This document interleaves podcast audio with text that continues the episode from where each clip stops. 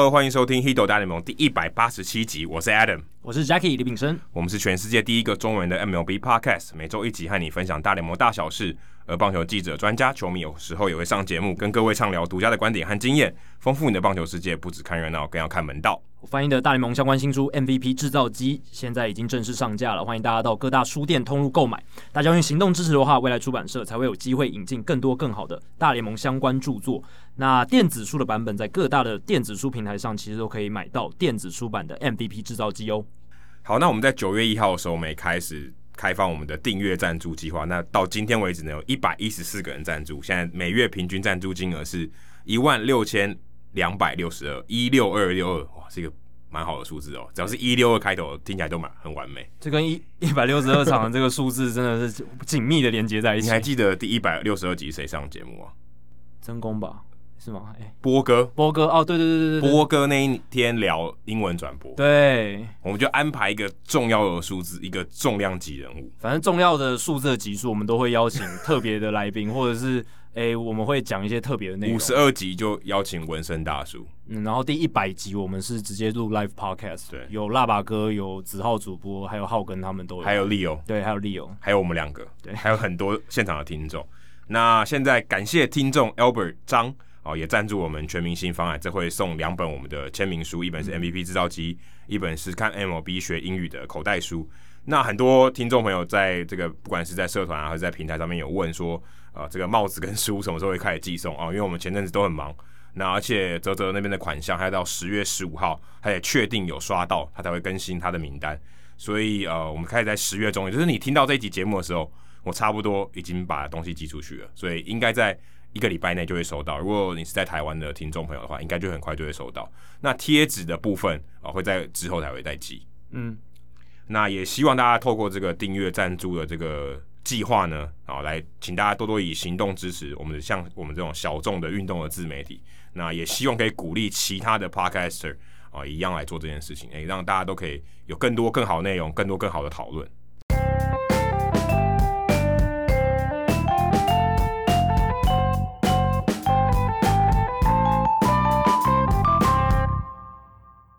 好，接下来念留言时间。哇，第一则留言应该是，其实也不是留言了，我想 update 一下我们过去的留言有最新的发展，就是我们的 Hito 大联盟之友，应该算之友了吧？就是他表弟叫李敬廷的庄心燕选手，代表乐天桃园队出赛了，在昨天，就在我们录音的前一天，而且是一就是一军出赛，他之前都在二军嘛，那在一军的初登板终于完成了，那投的内容当然还有进步的空间，两局。被打六支安打掉五分，然后你可以看到是可能是有点紧张吧，就是一开始的时候控球是不稳，然后第二球就砸到了王威成身上。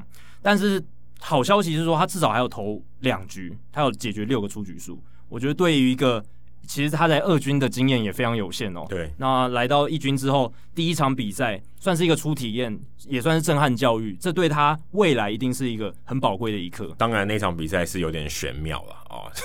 对，他原本应该是没有这个机会，坦白说。嗯、那但庄心妍后来有上哦，那也等于告告诉我们说，我们这个留言是有机的，它有在继续生长，故事线有继续发展下去。没错，我来回顾一下这个留言，其实是李敬廷，三育国小李敬廷小朋友，他在八月十三号的时候留的言，其实他更更早就有留了。我记得我们第一百七十七集就是以他的名字为标题，李敬廷，你表哥是谁？因为我记得是前一集吧。好像前一集他就有留言说，哎、欸，我表哥是乐天桃园队的投手，只是他没有写名字，然后还还让我们去调查了一下。对，他说他要把这个 MVP 制造机拿给他看。对，然后我们那时候就很好奇，哎、欸，你帮这个帮我把书推推给他，对不对？那我们当然想了解一下这位选手是谁，因为选手看 MVP 制造机这本书会让我们觉得，哎、欸，更欣慰，更有这种。搞不好哪一天找他来上节目，因为我们只有说我们不访问现役。大联盟球员，对啊，哦，现役美国职棒球员，对中华职棒球员，我们是 欢迎欢迎，是 OK 的，是 OK 的，对啊，所以呃，李敬廷小朋友那时候留言，我们就很好奇，所以我们那一集一一百七十七集的时候，我们就讨论这件事，我们还分析一下说，哎、欸，可能是谁？庄心燕，我们那时候就有提到。他，我记得他是澎湖人嘛，对对对，对啊，所以那时候我们想说，澎湖可能不爱对，因为三育国小是在新北，嗯，还台北有点忘，反正就北部的的国小，想说，哎、欸，如果是亲戚，那我要猜他应该北亲戚也在北部。对，反正后来我们猜错，没错。那后来李敬廷就跟我们讲说，他的表哥是乐天桃园队的投手庄心燕。然后他有回去听，就是李敬廷他有去回顾我们以前讲到很多相关的内容，他问对铃木一朗的内容，对啊，所以也很感谢李敬廷那时候留言，让我们可以把这个留言的故事也延展到现在，庄心燕的先发变成我们黑斗大联盟节目上一个很重要的事情。对，那天我记得礼拜六公布，那天礼拜六我有播球，然后说哇，这个名字有点熟悉。就 Jacky 一说，就是李敬廷小朋友的哥哥，呃，表哥。对，因为我妈，我我是就是有听到有人在说，哎、欸，明明天我那天还去参加一个婚宴哦、喔，然后我就因为有些朋友他们有在看棒球，他说，你看明天乐天要派一个又是一个新新人投手，新秀开箱哦，但前一天是张喜张喜凯有开箱过，已经不算开箱了。对，但是他也是新人投手，很菜鸟，而且也是很球技很后面才上来。那就礼拜天那一站也是派一个这样子的，就是新人投手，这样叫庄心燕。我一听这个名字，哇，就有印象。就是我们的这李敬廷的表哥，所以我马上就在社团，我很兴奋，马上就在 po 这个，然后告诉大家要记得收看这一场比赛。所以他就变成 Hito 大表哥，没错。哎，可惜那场比赛不是我们两个播，哎，对啊。有点可惜，不然就我播了我播了前一场，不然就是我们跟我们最有关联的一场比赛了吧？就是而且全世界可能没有多少人知道我 这个关联的，只有听我们节目的人才知道，原来我们跟庄心燕有一点点关系。对，这个梗就只有我们还有我们的听众这些铁粉们知道这样子。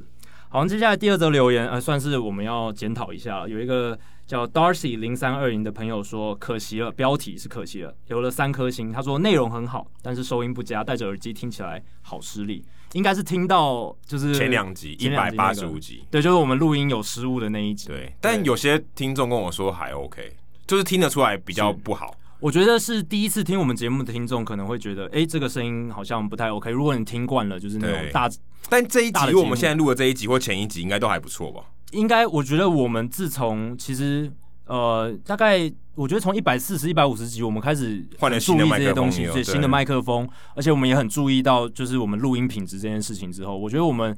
的录音品质应该有所提升了，我自己听是这样感觉。之前其实也还 OK 了，还 OK，还 OK，对，对，对，就都很清楚。对，只是一百集以前，有时候我们有一些技术上的疑难杂症，我们那时候还没有办法排除的时候，有一些外星人的干扰，对，有一些不可解释的力量，忘记检查设备，然后就让它一路录到底，然后有杂讯的那一种。对，但现在基本上不太会，因为我都会监听，都有监听了。所以呃，希望 Darcy 应该是小姐吧？哦，嗯，Darcy 小姐，有可能先生，这比较中性的名字，Darcy 吗？对啊，我没听过 Darcy 是男生的，哎，反正不。管了，不管。那希望你再回头听我们节目，相信我们的录音品质不会让你太失望。对，这也算鞭策我们。希望你把三颗星调成五颗星，因为我也不是三星的粉，我是 Apple 的粉，所以我看到三星我有点难过。我也是 Apple 粉，再再给我们一点机会啦。那我们相信说，就是 Darcy 他其实也是可能某种程度上也是一种爱之深者之心。因为他前面讲对啊，内容很好。对，如果你喜欢我们，如果我们内容不好，还只给我们一颗，然后就也就说很烂。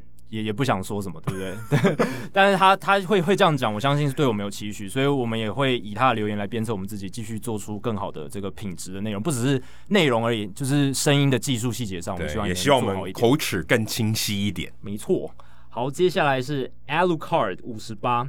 五五颗星的留言，他说标题是“三万英尺高空不能听”，其实可以诶，因为其实 Podcast 我觉得最特别的地方是，他就是可以这样让让你这样做，就是它可以离线收听，它可以下载。因为有些如果你串流的，你看 YouTube 的话，哦，除非你是用 Premium 版本，对，你可以下载，就是你可以离线看，不然其实 YouTube 你是没办法，所以你在飞机上是看不了。可是 Podcast 其实可以啊，对啊，虽然现在有些飞机它已经有提供一些 WiFi 的服务，但有些要收钱，哦，很贵啊，对啊，超贵的。嗯、那我们一般人坐个飞机，比如说去个日本三个小时，你也不会想花那个钱。那我觉得最好的方式就是用 Podcast 啊，因为哎呀，他还是他还还是他说的是另外一回事，是说叉叉航空公司的那个内建的节目里面没有 Hido 大联盟。哎、欸，我觉得以后航空公司的那个面板有没有？应该可以提供 Podcast，提供 Podcast，因为其实你看，如果这是按下来。就是就是关灯以后，啊、你戴耳机听音乐，然后眼睛闭呃听广 podcast 广播节目，嗯、是最适合，不是很舒服吗？我觉得是最适合。你也不想要用，眼好累，然后那么暗，对，不对？看电影当然可以看，可是那个荧幕小，然后有时候反光很严重，然后很暗，很累，对，很暗。然后然后飞机有时候又有乱流什么，其实会看得很不舒服，有时候会头晕的。像我这种平衡感比较敏感的，敏敏感的，对，其实敏感的人才会有晕，对，对。所以这样的情况下，其实我觉得听广播、听音乐。或者是听 podcast 是最适合，所以希望以后他们这些航空公司可以把这个 podcast 的 APP 建置在他们系统里面。没想到九个字我们聊这么久，这也是我们节目的风格啊。那 Alucard 他说节目专业又认真，每集必听。想请问两位主持人，哎、欸，他这个非常会置入问题，他用留言来。我们不鼓励。对啊，对啊，我们希望你用听众信箱，听众信箱，对，听众，或是你可以，你也可以在社团问我们的很多听众大神。哦，对，如果你比较急，或这个题目、这个想法比较。马上需要知道答案。性的，对、欸，那欢迎你在社团里面提问，因为社团里面其实高手也很多啊，是是，也很多人可能搞不好知道这个问题的答案，而且有些你如果想知道那种消息类，有些人是记者，搞不好还有一些小道消息可以分享，对不对？或是没有球团里面的人，对，甚至球团里面直接告诉你答案，独家消息。嗯、那如果你是想听我们两个去讨论一些诶深深度的讨论，或是听我们两个人的看法，很 specific 很特定的话，那欢迎你到听众信箱来问，对，欢迎你啊，对，但是这次 Alucard 就想说。哎，来听一下他的问题，来回答一下。对，Jacky 对你特别好。他说，在三纯数据逐逐渐攀升的情况下，就是 three true outcomes 保送三振全垒打这些东西逐渐攀升的情况下，高三阵型的投手的重要性是不是会大幅提升？而内野手的重要性是不是也会大幅的降低呢？或者有没有可能是反过来，因为击球出速的上升，让内野手背的难度提升，而显得手背更重要？那确实，就像 Alucard 讲的，近年来。BIP percentage 就是所谓球被打进场内的比例，确实是逐年的下滑。这个是不包含全垒打的，是打进场内有守备机会的球，就留在场内了。没错。嗯、那而且这几年来，高三阵型的投手确实也是主流，所以相对来讲，就像 Alucard 讲的，防守的价值确实会降低了。我去调了一下，就是这三十年来的这个 BIP，就是打进球打进场内的比例的数据。一九八零年的时候。百分之七十六点九六，大概百分之七十七的球都会被打进场内，等于有二十三的会出场。对啊，超这个出场包含就只有全垒打吧？对，就是全垒打，还是还哦还包含全垒打三振跟四坏球，就是，就是没有被打进场内的结果的结果的结果。Okay 对，大概是四分之一，对不对？那小于四分小于四分之一。嗯、那那时候的球打进场内的比例大概超过四分之三一点点。那这个数字到两千年其实已经降到百分之七十了，然后到。二二零一零年降到百分之六十九点六八，这个还这个好像还好。对，其实二十一世纪初期变动并不大。对，所以更剧剧烈的变化是在二零一零年到二零二零年这个十年间，我们从百分之六十九点六八降到了百分之六十二点六六，所以现在基本上就是只有六个百分点，将近百分之十，哎，对，六个百分之十，而且比起一九八零年代下降了十五个百分点，这是非常巨大的降幅。哎，一场比赛。十五个结果很多哎、欸，呃，十五趴的结果很多哎、欸，对啊，如果你从就是以二零一九年的数字打进球场打进场内的这个数量，跟二零一零年去比的话，几乎是少了一万颗。哦，对，少了一万颗球打进场内哦，这个是很惊人的。虽然差不多，但差不多差五颗。对，一一场比赛，对一场比赛，一场比赛少五颗球被打进场内，那那五颗球会变成什么？三振保送或全垒打。对。所以、哦、那其实蛮多的哦，很多，这是平均每场比赛都是这样子。对啊，如果这样讲起来算蛮多的。对啊，所以而且近年来呢，守备布阵的技术和经验也是越来越成熟，所以很多野手的站位都越来越优化。所以这几个因素交互作用底下的结果是什么？就是其实不同野手，你如果个人运动能力、防守技巧差异很大的话，近年来这个差异会越来越小。因为对防守的范围好像不就没有那么重要，没有那么重要。反正你站对位置就好了。你跑得再快，对不对？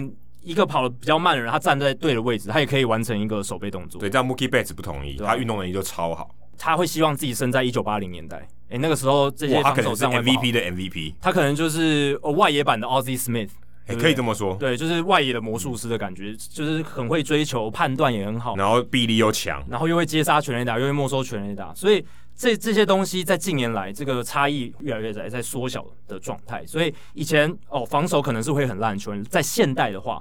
拜防守布阵所赐，有可能防守数据表现是好的。你像近年来 Mike Moustakas 哦，Max Muncy 这种球员，他都可以守二垒，对不对？有有时候也可以去守三垒之类的。那这样的情况下，这个也是因为就是有防守布阵，可以等于推他们一把，给他们一对翅膀，也让让他们可以就是数据上至少表现的好。对啊，应该说可能一些策略面可以帮助他弥补这些他原本运动能力或防守能力相对比较弱的情况。是，然后。近年来呢，就像 Alu Car 讲的，其实大联盟强击球比例是真的增加蛮多的。从二零零二年，二零零二年是第一次有这样子的记录，那个时候的强击球比例大概是百分之二十二点四。那我这边用的这种强击球定义是用 FanGraphs，FanGraphs 的定义是从那个 Baseball Info Solution 这家公司他们用人工，那个比较早期是用人工的，后来当然有击球出速这些数据去判断，但是他们会去呃他们的这些公式去算出什么是强击球，反正就是打扎实的球啦。那从二零零二年那个时候的比例是百分之二十二点四，今年这个数字是百分之三十三点三，去年是百分之三十八。可是我有点好奇，二零零二年算法跟现在应该也不太，我觉得会有点差异，也不太一样了，会有点差异，因为那时候没有击球出速这些数据。对啊，所以有。不是很科学哈，对，有一点点。但是你如果看从零六零，就是到二零一零年，甚至二零一一年那时候，其实就是大概在百分之二十五到百分之三十之间浮动。那你说超过稳定的超过百分之三十，就是二零一六年之后，就是球，就是我们说比较变弹的那那一年，或者是球棒变好了，也有也有可能，或者是打者的这个打击能力变强，就是击球革命正式大爆发。其实我觉得可能关键在于说，大家知道这东西可以被衡量了。以前没有量化嘛，强就强啊！你不知道怎么样去进步，你不知道怎么这样量测自己的表现。啊、你说，哎、欸，这个球到底是强还不强？听声音吗？或者教练觉得强就强？那那现在有比较更量化的方法，你可以用数据看得出来。对，或许有一些帮助。我觉得多少会有点推波助澜。二零一六年以前，这个强击球比例大部分时间都在百分之三十以下。那二零一六年开始都在百分之三十一以上，而且一八一九年更夸张，一八年是百分之三十五点三，一九年是百分之三十八，应该是创下史上的新高。所以在这样情况下，确实球被打得越来越强。那野手的防守上面，我是觉得虽然防守布阵变得更好，但有时候这种击球变强也是会提高防守的难度。所以我会认为说，这整个看下来，这个 BIP 就是所谓的球被打进场内比例减少，然后击球出速增加，整体来讲，防守的整体价值应该还是下降的，整体的这个重要性还是减少。因为我们刚刚讲，平均一场五颗球都不见了，就是打进场内的球不见了，所以这个量是很大的。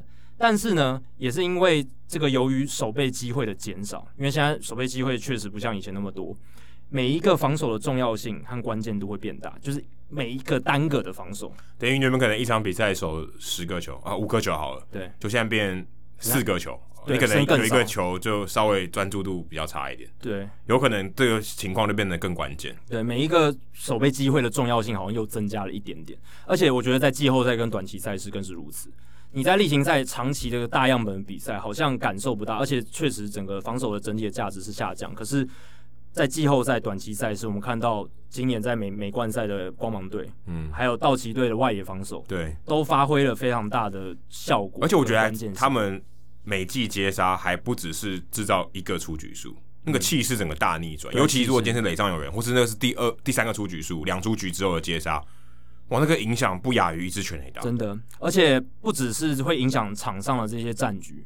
其实就转播单位大联盟的角度来讲，他更希望看到这些 highlight 画面出现，看到这些美技守备，嗯，因为防美美美技防守，我觉得是棒球里面可能我觉得跟全垒打算是并驾齐驱，非常好看的。哎、欸，我觉得甚至更胜，对不对？对，因为美技相对比较稀有，对，而且每一种都不一样，它的动作、它的跑动的路径、它的这个。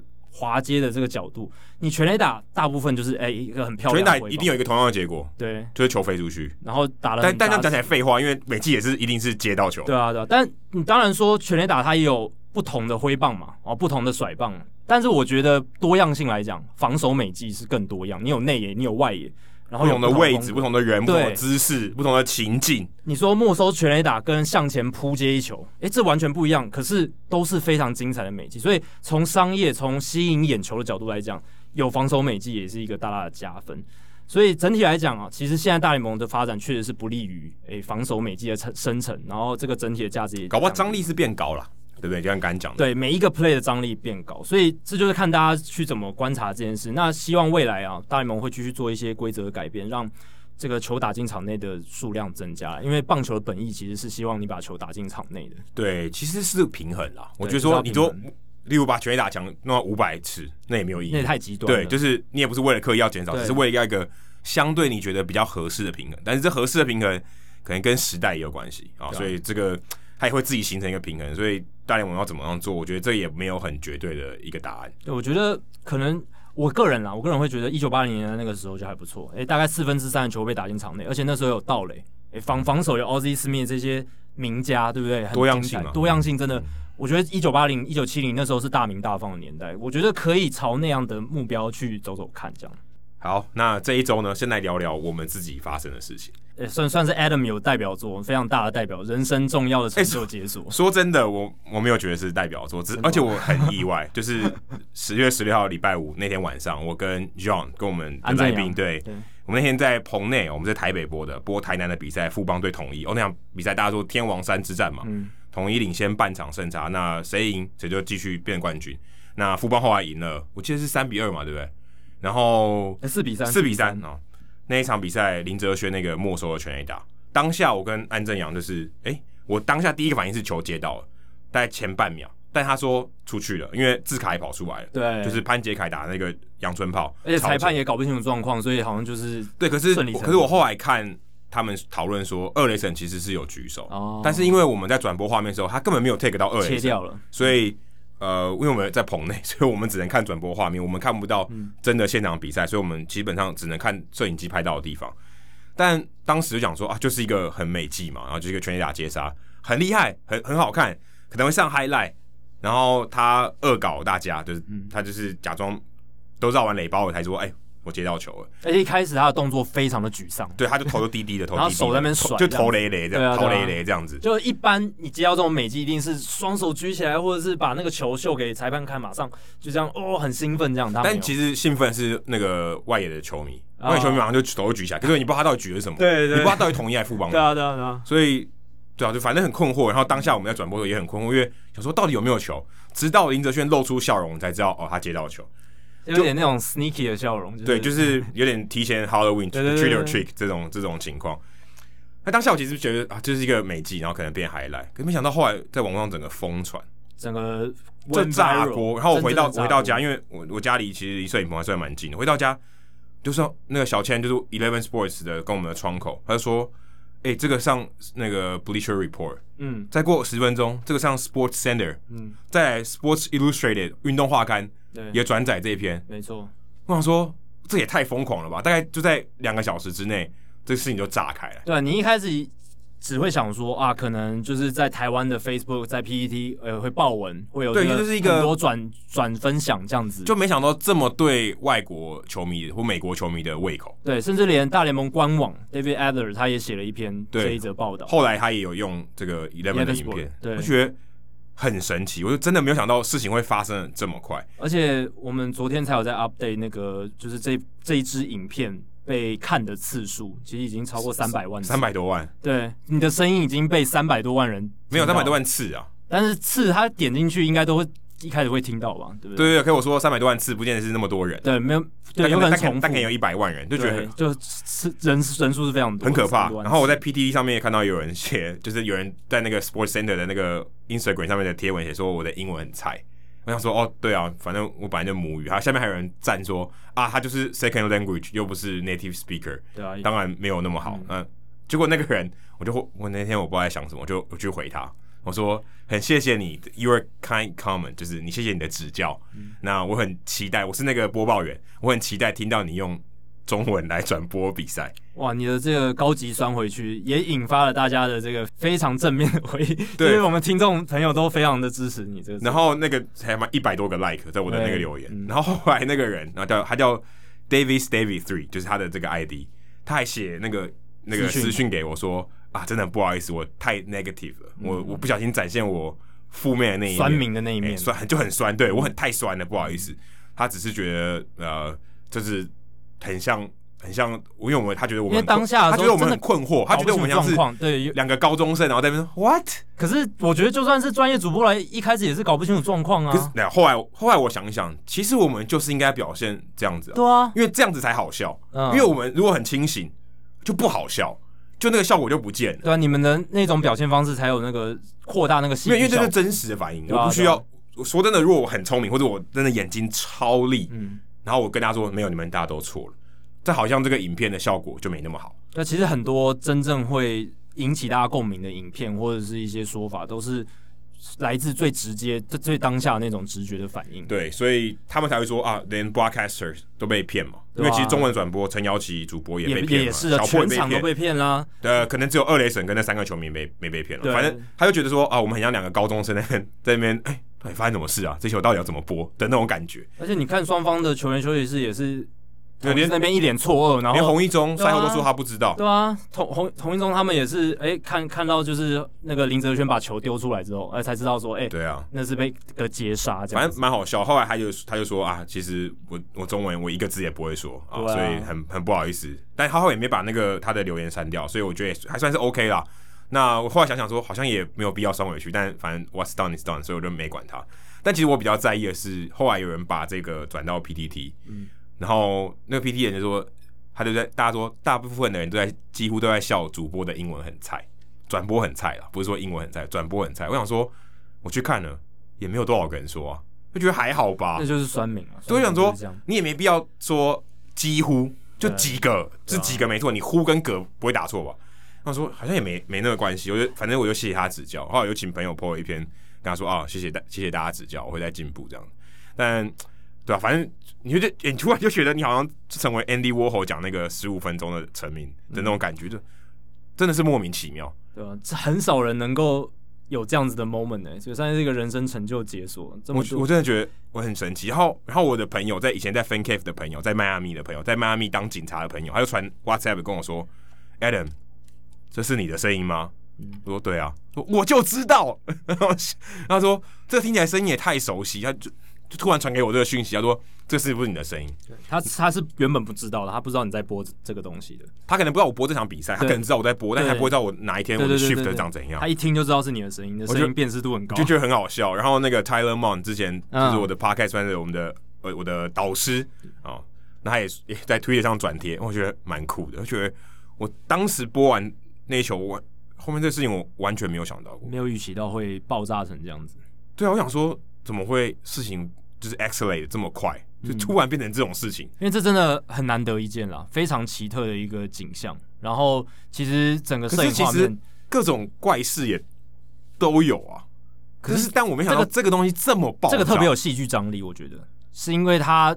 转折来的非常突然，然后是大家都没有预期到会发生的事情。然后他的表情，对所有在场人都很错愕，我觉得这又是一点。然后再加上，哎，你们也很错愕，这个反应，这个直接的反馈，我觉得让看这支影片的人也会觉得，呃，好好好玩，就是怎么会有这样的情况？但我后来也想了一个一个，就是有一个有一个想法，一个念头，就想说，哎，其实真的要很感谢 Eleven Sports。嗯，如果今天这场比赛没有英文转播，其实原本应该是没有，就只有在台湾吧。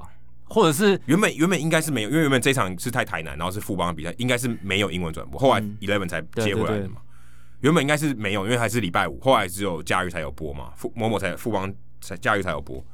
原本想说这个应该是只有中文的转播，你的扩散力就差很多。对啊，对啊，对啊。我觉得这个一定有差，因为虽然国外可以转贴 CBL TV 的这个影片，可是你不知道他讲什么，对，都是中文转播，会有一种距离感。对，你基本上你一定你不知道那 context，你不知道到底主播讲了什么，搞不好主播其实都知道啊之类的。对，那如果你有这个，就没有第二层的这个主播的反应这一块，这外国网友的部分，就真的多一个 layer。那就觉得哎，Eleven 虽然前面做可能就过了这个球季很长，然后可能也收视的状况也没有一开始这么好了。但我觉得能坚持到现在有始有终，也算是哎、欸，后面有拉一波高潮，对啊，对啊，对啊，就还不错。至少我觉得，我觉得至少这件事情做对了，因为让大家也可以看到嘛，不管是好还是坏，至少大家知道台湾有中华职棒，这次应该没有搞搞错了吧？而且有做英文转播，对，有英文转播，而且林哲轩以前待过红袜队，嗯，我觉得这件事就很棒了，真的。我我是没有单没有 credit 是单都给林哲轩，只是我觉得这件事还有还有 Eleven Sports，只是我这我觉得这件事情很能代表对 Eleven Sports 真的很用心，至少把这件事情做到现在。等于是真的是推广中华职棒。你说那支影片三百多万人观看呢？哎，这还不包括有人偷下来转到别的地方去。对啊，对啊，对啊。虽然那个原本的影片就三百多万点击次数，但这种点击次数的成绩是非常非常亮眼。你说就连中华职棒本体中文的那个影片都不可能很难达到这个三百多万的点击啊。哎，不过后来我看到一些讨论啊，就是跟我们转播没有关系的。你自己觉得林哲轩这样做有没有羞辱对方？我自己觉得还，因为有人觉得很羞辱，就说嗯，我你干嘛我？我可以理解说有人会这样子觉得，但我不觉得。我，当下完全没有这个念头。对啊，我想说，我想说你也太会演了吧？哎、欸，那个情绪是很难很难控制的、欸嗯。嗯，你接到应该是马上振臂欢呼，对啊，一定的，这才，这才是正常人，百分之九十九都会这样做。然后你还保持某种程度上的冷静，嗯、说我就是要演，我 OK，这样我我来我来弄秀，也不是秀一波，就是我来好。骗大家，骗大家一下下，就是，是他就是有这个本事，因为大部分人都会情绪马上爆冲，因为他可能做到他觉得他做不到的事情，对，但他就觉得说就这么简单。对我，我刚刚想也是，林哲轩一定是这种外野美技算家常便饭了，对不对？对，当然没收全垒打真的很难得一见，可是以他的标准来讲，哎，确实是有难度，但是他做得到的事情，所以他做到这件事情之后，他有点余裕。去想说做一点变化，哎、欸，来一点不同的收尾，哎、欸，看会有什么样的效果？哎、欸，效果真的很好，就够帮助整个中华职棒宣传、啊、多好！我觉得这超棒的。啊、我觉得，我觉得不要用负面的这个眼光去看这件事啊。我觉得林哲轩这样做真的是帮中华职棒推吧。你说如果他振臂欢呼，也也很兴奋，也很不错，也会上中华职棒的 highlight，大家也会讨论。可是不会到国外，我觉得。对啊，对，你看这个多好，他自己搞我也没想到。对啊，对啊，对啊，会有这种发展。嗯可是我觉得很多层面的东西可以，就是很多东西配合啦，才有这个才有这种情况。如果今天 Eleven 他没有转播，林哲轩没有做后面这些演戏，嗯，这这是一个很普通的外野接杀全垒打球。对，但你可能大联盟可能每三天会看到一次，某种程度上也还蛮普通。当然了，也算是美籍。可是林哲轩那个可能是二三十年来第一次看到，然后就说他是棒球版的 Kawhi Leonard，就没有表情。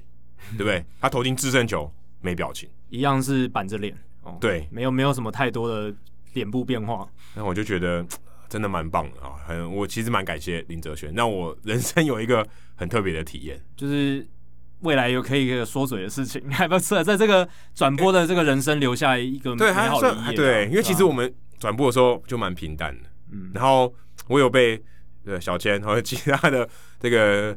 其他的主播球评说：“哎、欸，我太平淡了啊，就不是太平淡，情绪比较平啊。除非真的全垒打或者美记，不然其实如果得分什么，我就反正就得分这样。嗯、除非这是很重要的得分啊，超前分什么的。但当当下我就觉得好像有点冷静，但好像也有还好。嗯，后来我听觉得好像也还好，因为哦，后来我想补充一个，大家不知道看那个影片，如果你有在我们社团里面的话，你会看到第二段。第二段是后来他们重播的时候，呃。”林哲轩头一直低低的，然后后来把球变出来那一段，那段就蛮好笑的。可惜那段没有在那个 Eleven Sports 在 Twitter 上那一段，嗯，所以其实那段也蛮好笑的，就没有剪进片花里。对对对，没有剪进片花里，有点可疑，有点可惜，可惜啊，对，有点可惜。但是整体来讲啊，这件事情也算是为我们《Hito 大联盟》这两位主持人的这个播报生涯又写下一个难得的一页了。我觉得当然是 Adam，哎，你你播到第一个打架。第一个打架，然后也播到二十分的比赛。二十分是我们两个一起播的，对啊，我们两个一起播的。啊，我还播到，哎、欸，像高国庆投三，高国庆投球，和高国庆投三振，你说跟林哲轩这个比，嗯、其实高国庆三振，搞不好在台湾还比较就蛮蛮红的嘛。就是至少他三振，我记得是谁，呃，想不起来是谁，高国林，高国林。那在那就红不到国外去，因为大家不知道高国庆是谁，对，没有那个共鸣感。对，可是林哲轩那个就有，一定，因为你不认识他。你要看的人，你只要懂棒球，你就知道，哎、欸，这个很有趣。你看不懂也没关系。说真的，你看不懂棒球，你也觉得很好笑。但我觉得看不懂棒球可能会难理解，说为为什么这个出墙跟接杀有接接住有什么差别？但全世界只要懂棒球人都可以对这支影片产生共鸣。我觉得这个是他厉害的地方。其实。真的是有超脱语言，但是有如果加了这个英文的进去的成分，真的是可以让他更推波助澜。对，真的，我们再次谢谢 Eleven Sports 给我跟 Jacky 这个机会。嗯、其实我们的 Shift 应该已经结束了，就是例行赛了。嗯、我们现在不知道总冠军赛会不会有班表，但我们真的很感谢 Eleven Sports 给我们两个机会。对，之后我还有一场补赛了，就是哦，对，你还有一场补赛，对，最后一场比赛，对对，但是那场补赛算到。八月多嘛，对不对？下雨，对，八八月的比赛，对，下雨下到两局的，没错。但是也算是快要到尾声了，所以也是感谢 Eleven Sports 今年给我们这个机会了。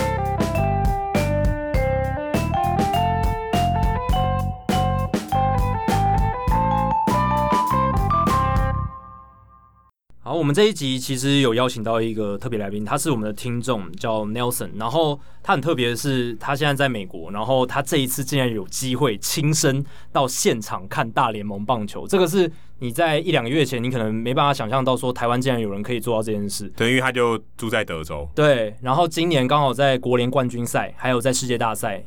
Global Life Field 都有开放观众入场，虽然这个 capacity 就是容量只开放大概四分之一，我们之前节目提提过，但是哎、欸、，Nelson 很厉害，他争取到了球票进场看球。对，而且其实我在美国的时候就认识他、嗯、哦。那当时我会认识他，是因为我以前的同事他到 St. Louis 去念书念博士，然后他的朋友啊，一个后来最近刚结婚的一个女生，她的弟弟就是 Nelson，然后那时候 Nelson 在 Pittsburgh 念书。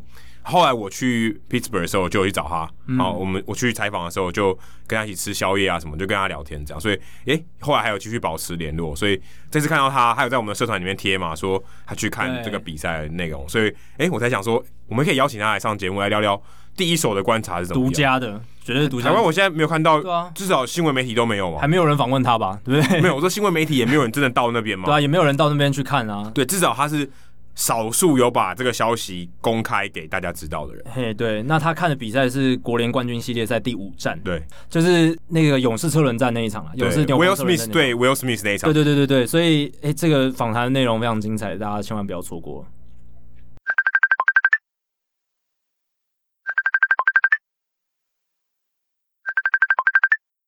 Hello Nelson，你好，欢迎你来到 Hito 大联盟的节目现场，可以跟我们听众朋友打一声招呼。Hello，各位听众朋友好，主持人好。这一次邀请到 Nelson，就是想他请他来聊聊他去德州阿灵顿的 Globe Life Field 现场观看国联冠军赛的心得，还有一些见闻啦。因为我们人都不在现场，所以这个是非常独家的经验。那就想要请 Nelson 聊一下，说，哎，一开始为什么会想就是去看这场比赛？那购票的过程跟平常有没有什么不一样？哦。Oh. 那为什么会想看这场比赛？哦，第一个就是因为我是道奇球迷，哦、所以恭喜恭喜恭喜！对对对，就是现在录音，我们已经确定进世界大赛了。那对，那我会想要看第一个是因为就是哦，国联冠军战毕竟也很靠近世界大赛，那这种就是竞争应该是蛮激烈的，就是那种张力应该很高。然后加上我是道奇球迷，所以我就蛮想去看的这样。哎、欸，你是不是也住附近啊？你是不是住在德州附近？呃、欸，附近吗？其实德州蛮大的。那我算是住在德州东南部，然后叫 Victoria 的一个城市。那其实开到呃阿灵顿那边也要五个多小时，哦、所以其实近吗？我觉得蛮远。从、欸、屏东开到台北哦，这也是要舟车劳顿。对对，就是距离可能再超过这样，但是因为这里速线比较高，所以其实相对好像没有那么远。所以他购票的整个流程跟如果你是像去年去看比赛，会有什么样的差异？购、票的话，因为哦，官方他你在 MLB.com 上面，就是他会有一个哦说 NLCS 跟 World Series 的购票。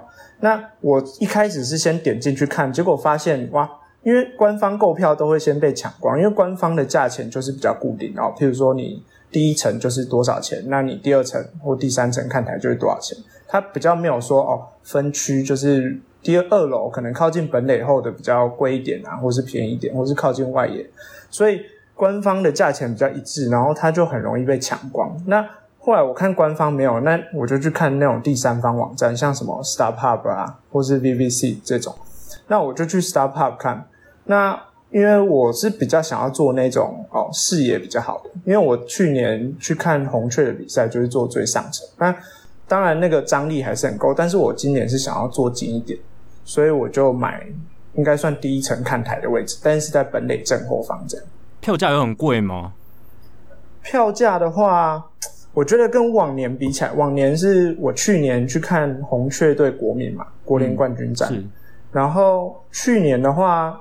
我记得我开赛前买好像才三十块，就是最便宜，因为我们买最上层。哦，因为你买大概本垒后面最上层的。嗯，对对对对对，哦、我说去年。嗯，那今年的话，我是做第一层本垒后方，然后我看大概是一百五十块，就是一百五十块是包含不包含那些手续费？哎、欸、那很便宜耶。嗯，那很便宜耶。嗯，我觉得应该说就是以这个今年疫情，然后又只有。这个系列战跟世界大赛有观众，我觉得这个价钱是蛮 OK 的。对啊，而且是新的球场哎，等于是开箱体验哎。嗯，而且我看最后呃开赛前最便宜大概你七十五块就可以买到，就是最上层。哎，可是它不是只开放一部分的座位嘛？它不是满场嘛？所以大概四分之一。它这样的票价应该要 double 啊。对，对啊，到这里来说物以稀为贵嘛，对不对？嗯嗯，就座位少还可以有这种价钱，因为哦。它的座位分布其实是，呃，像我们是买第五排的一二三四号，那因为它要保持那个距离嘛，所以它第四排跟第三排的一二三四号不会有坐人，它会变成第一排的一二三四号，第三排的一二三四号，然后第五排的一二三四号这样。然后你的右、oh. 左右两边也不会有人，所以一二三四号完五六七八不会有人，再九十十一二十二才会有人这样。嗯、你说一次要买四张票嘛，对不对？我记得你跟我说过，对，一次就是买一二三四连在一起的座位。对，他一次哦。因为他今年的规定就是说，哦，他希望你来的是一整个家庭，因为他会把你这四个号就是连在一起，就是你被绑成绑定绑成一组这样，哦、所以他不希望说你去跟陌生人拼。我觉得他们的想法应该是这样。哎、欸，可是如果卖黄牛票的话，就不是跟陌生人一起拼的哦？对对，但是他们可能他们的用意应该是这样，我觉得就是他们四张就是等一个家庭这样在卖。那你进去的时候有感觉到说跟以前去看比赛有什么不一样吗？因为其实我们现在也没有访问到任何一个在疫情中可以去看球的人嘛。因为在台湾有些不一样，台湾的话你要呃，在我至少去新庄的经验，我有买票进去是要填那个电话号码，还有你的名字，对，对，然后还要看你的身份证，是量体温这些，对，量体温。那在那边有没有什么样的措施？比较跟以前比较不一样的措施？措施吗？就是应该说你到处都可以看到这些标语啊，譬如说他叫你怎么戴口罩啊，哦，他会告诉你哦，口罩不要戴一半或是怎么样，或者是说哦，如果 COVID nineteen 会有什么样症状，然后他会他就一直宣导啊，他会广播，或者是你换场之间他就一直宣导说哦，要保持社交安全距离啊，然后什么什么这样。那我们进场安检的时候，就是他。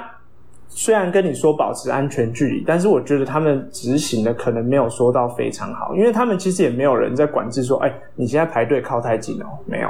那或者是你去哦买东西的时候，也没有人跟你说哦，你你不能跟前面离太近或是什么。对，但是我觉得有一个地方他们做的还可以的是，就是厕所的部分，因为他们厕所像我以前去其他球场的话，应该男厕通常是没有隔板嘛。我不知道这个隔板是特地为了这个，你知道 COVID nineteen 加的，或者隔板隔板要够高才有防止吧？如果隔板只是跟一般男生的 size 一样，只是为了偷看别人而已吧？就是它隔板是你绝对看不到，这就是左右两边的哦，头也电话亭那种，头也看不到，对对，就是头跟脚直接连下来这样哦。然后它的洗手台超级比一比的样子。对对对对对，就是你看不到隔壁的这样。然后洗手台，像假设你有五个洗手台，它就是开放一三五的洗手台，然后二四它就封起来这样。哎，那到底有没有量体温呢？呃，没有，完全进场都没有人量你体温，没有量体温。所以所以换个方式说，就是你如果发烧，你还是进得去。对，就是那也太可怕了吧？发烧，嗯，就是真的是这样。那也没办法，没有实名制，你也不用拿 photo ID，对不对？不用，完全没有。只有买酒的时候要 photo ID，如果是进场都不用。对，对那大家口罩戴的怎么样？他会抓说，哎、欸，你口罩没戴好这件事情吗？口罩应该说，他进场就是他的规定，就是你要强制口罩。嗯，但是你真正坐下来看球，他不可能无时无刻都盯着你说，哎、欸，你现在没有戴口罩。那换局的时候，那个工作人员会走下来，然后他会稍微瞄一下。然后像我的例子就是，我们前面前面的那一排就是有一对夫妻。那如他们有说，如果你是在吃东西的时候，那你当然没办法戴口罩。嗯，那你可以吃东西把口罩拿起来，那其他时间你就要戴着。那其实到可能到中后半段，就其实蛮多人都会把口罩拿起来在那边讲。受不了了，太热了。对对，那我有看到有一次是工作人员真的去跟他们提醒，那他们当然就是哦提醒的时候我就戴起来，那可能过五分钟我又觉得哦。就是我想要再拿下来，这样蛮美国人的，很自由。对对，哎、欸，那刚才说到很热，现在 Global Life Field 跟以前的 Global Life Park 不一样，现在有屋顶了。你你刚去的时候，屋顶是打开还是关起来的？呃，算应该是算打开，因为它它有应该我看起来比较像是开一半，嗯、就是开一半，它它对它拉一半，所以代表没有空调。剩下一半开一半话代表没有空调了，自然风就自然风。对对。那刚刚好那天的天气也是算大概摄氏大概十五度左右，其实是非常凉，这么冷哦，就，就对，就是那天刚好很冷，前几天都可能二十几度，那那天突然就变很冷这样，然后大家其实都穿长袖这样。哎，你是去第几站？第 Game Five 第五站。嗯，那天的风大吗？因为我我看第四站吧，风好像超大，在那个 Globe Life Field。哦，对对对对对对。对啊，你的感觉怎么样？呃、在在外面球场外，你会觉得哦，就是风真的蛮大。但是你其实进球场，可能它有点像是四周被封闭，它风其实没有那么容易进来。就是可能有一点风，但是你不会觉得说哦，现在冷很冷，或是风很大这样。哎、欸，那你去过这么多球场，PNC Park 最好的你也去过了嘛？最漂亮的那 Globe Life Field。好，一直会这样跟 Global Life Park、Global Life Field，你觉得怎么样？在你心目中，你觉得它大概介于哪一个球场之间？球场开箱，你像你之前去过 Dodger Stadium 嘛，你也去过 PNC Park，对，然后你也去过 Busch Stadium 嘛，其实这几个都还蛮有代表性的。对，那你觉得 Global Light Field 大概排在哪个位置？稍微评价评价比较一下。呃，其实我觉得它可能排名没有到很前面，应该说它是新的哎，对啊，它最新。对。应该说，我第一眼看到它的外观，我觉得有点失望，因为可能我比较喜欢那种有点复古的感觉，oh. 就是哦那种像小熊或是红红袜这种有红砖墙，或者是有点复古。那它这个外观就是哦，很像你从第一眼看到，我想到就是铁皮屋加盖那种感觉。你要不是看烤箱吗？有点像那个哦烤肉架，对不对？Uh, 对对。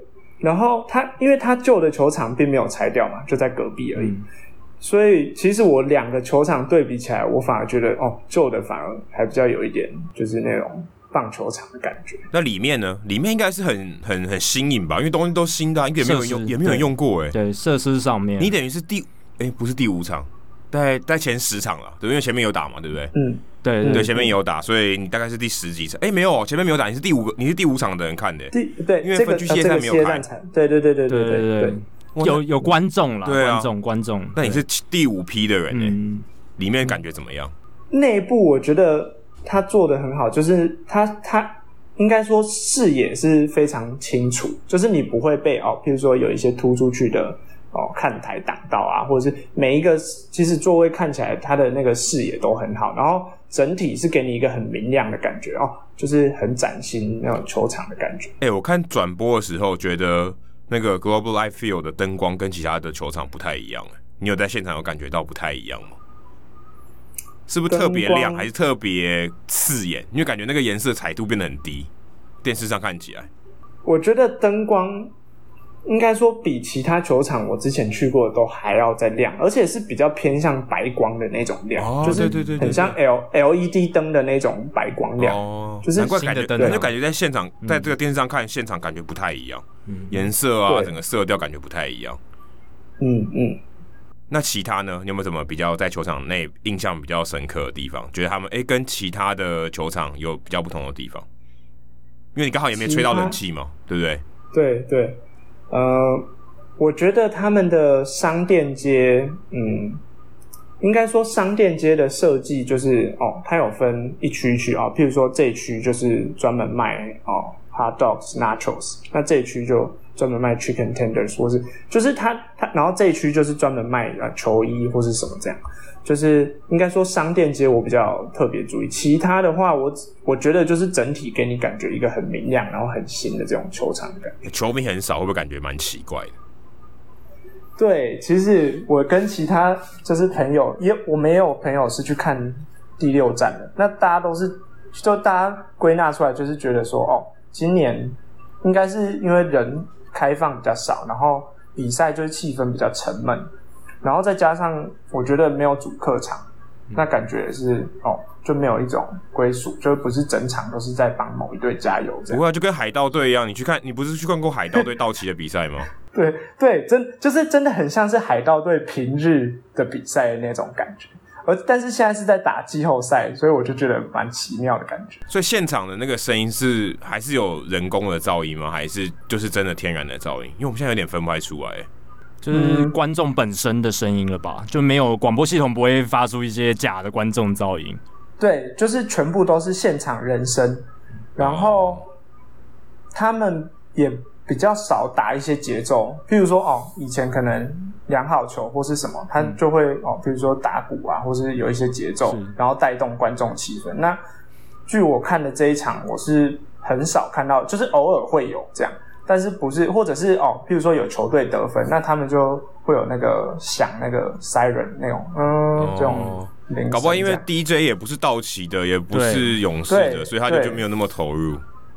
嗯，就就没有主客场的那种感觉，没有属地主义的球队在那。虽然是有上下先攻后攻，但是基本上那个球场是中立的。对，实质上没有那种我谁我为谁加油那种感觉，在那个主场啊，至少在那个球场。哎，Nielsen 是看到 Will Smith 对 Will Smith 那个 那场比赛，嗯，不容易见证历史，对啊，还不错。那他就是其实换场的时候，我不知道电视应该就是广告，但是换场他其实有切到。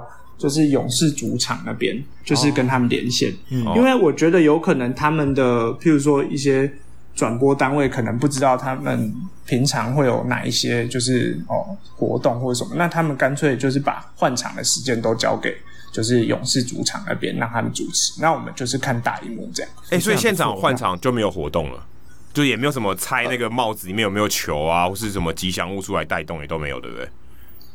对，都。都没有，但是有一些他们预录好，就是哦，譬如说，可是我觉得这一场好像算是勇士主场，因为他们其实对，他们还是把就是哦，譬如说他们就会请一些勇士的主管啊，或者是总管出来讲话，或者是他们就是预录好的影片这样，然后可能吉祥物出来就是做一些呃，他们有一个很像 steer it Up 那种。转的那个手势，然后他可能就带动现场哦，请大家这样转这样。那现场有其他有唱那个战斧歌吗？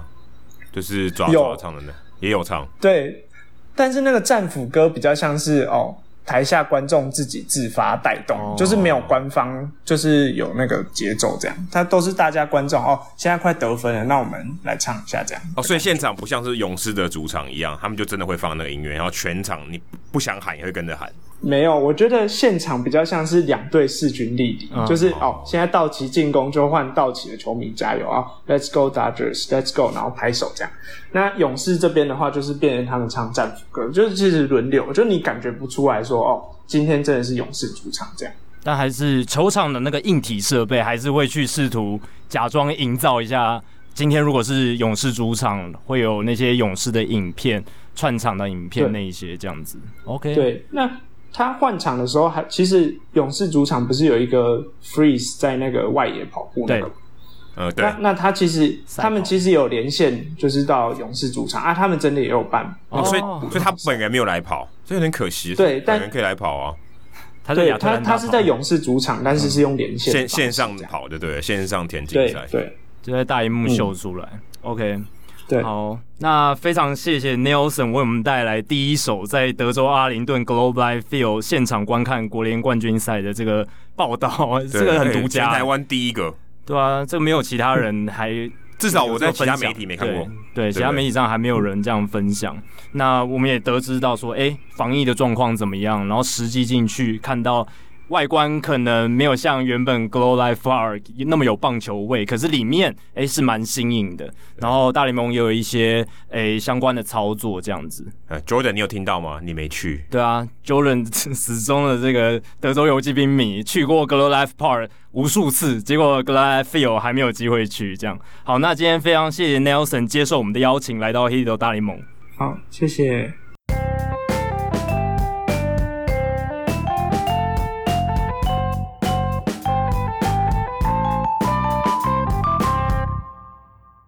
那我们录音的这一天刚好是国联冠军系列赛最后一站，第七站也打完了，所以差不多一个多小时。对，美联跟国联全部都结束。那最后的赢家，美联是光芒四胜三败击败太空人，然后国联这边是道奇，也是四胜三败击败了勇士队，打好打满，真的是打好打满，收视率赚饱饱。而且太空人更是十，就是自二零零四年红袜之后第一支，哎，从三胜零败，呃，三零胜三败，讲错，零胜三败。回到三胜三败，然后跟就是对手打到第七战，对，就是零胜三败还可以打到第七场的人，对，这个以前真的很少见了，就是一次啊，就是红袜那一次。我后来问波哥，波我就问波哥说。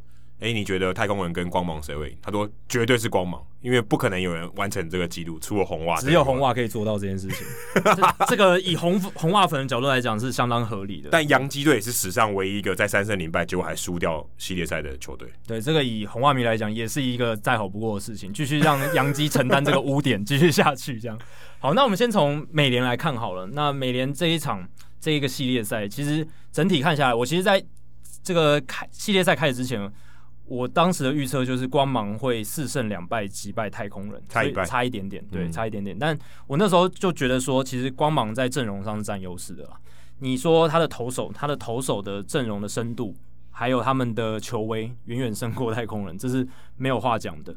那当然，打击上，太空人打击，我觉得是跟光芒可以并驾齐驱、相提并论的。因为光芒队第一个，他们野手阵容有经验，然后他们的关键一级能力很强，因为他们的大赛经验非常丰富。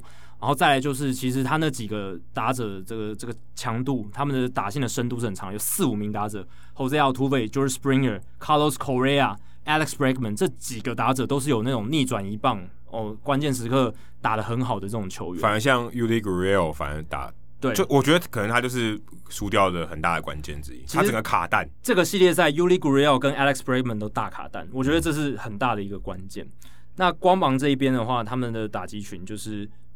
基本上就是看 Randy Arozarena 的个人秀了，基本上可以这样讲。当然，其他选手也有扮演一些关键性的功能的角色。可是 Arozarena 如果拿掉他的话，光芒这一个系列赛是必输，因为他们进攻上基本上是被太空人的投手锁得蛮死的。那光芒季后赛五十七分里面有十分都是靠 Arozarena 打回来的，大概百分之十七点五的分数。而且我不知不觉他已经打了七支全垒打了，对在整个季后赛，我想说。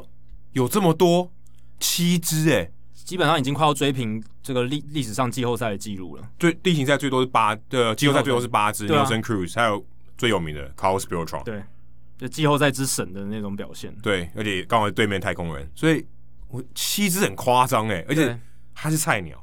对，他在今年的季后赛十四场出赛，打击率三成八二，上垒率四成三三。长打率点八五五，OPS 攻击指数一点二八八，七支全垒打十分打点，真的是非常非常全面的成绩。不管是安打、长打，然后你看他的打席，其实也都是蛮具有威胁性。他上来其实太空人就是有点差了一弹的感觉。对，哎、欸，我看你查了一下，季后赛光芒队十四场比赛里面，二十五支全垒打，他打快一半，对吧？十一支已经快要一半了，都是十二点五支是一半嘛？就是靠。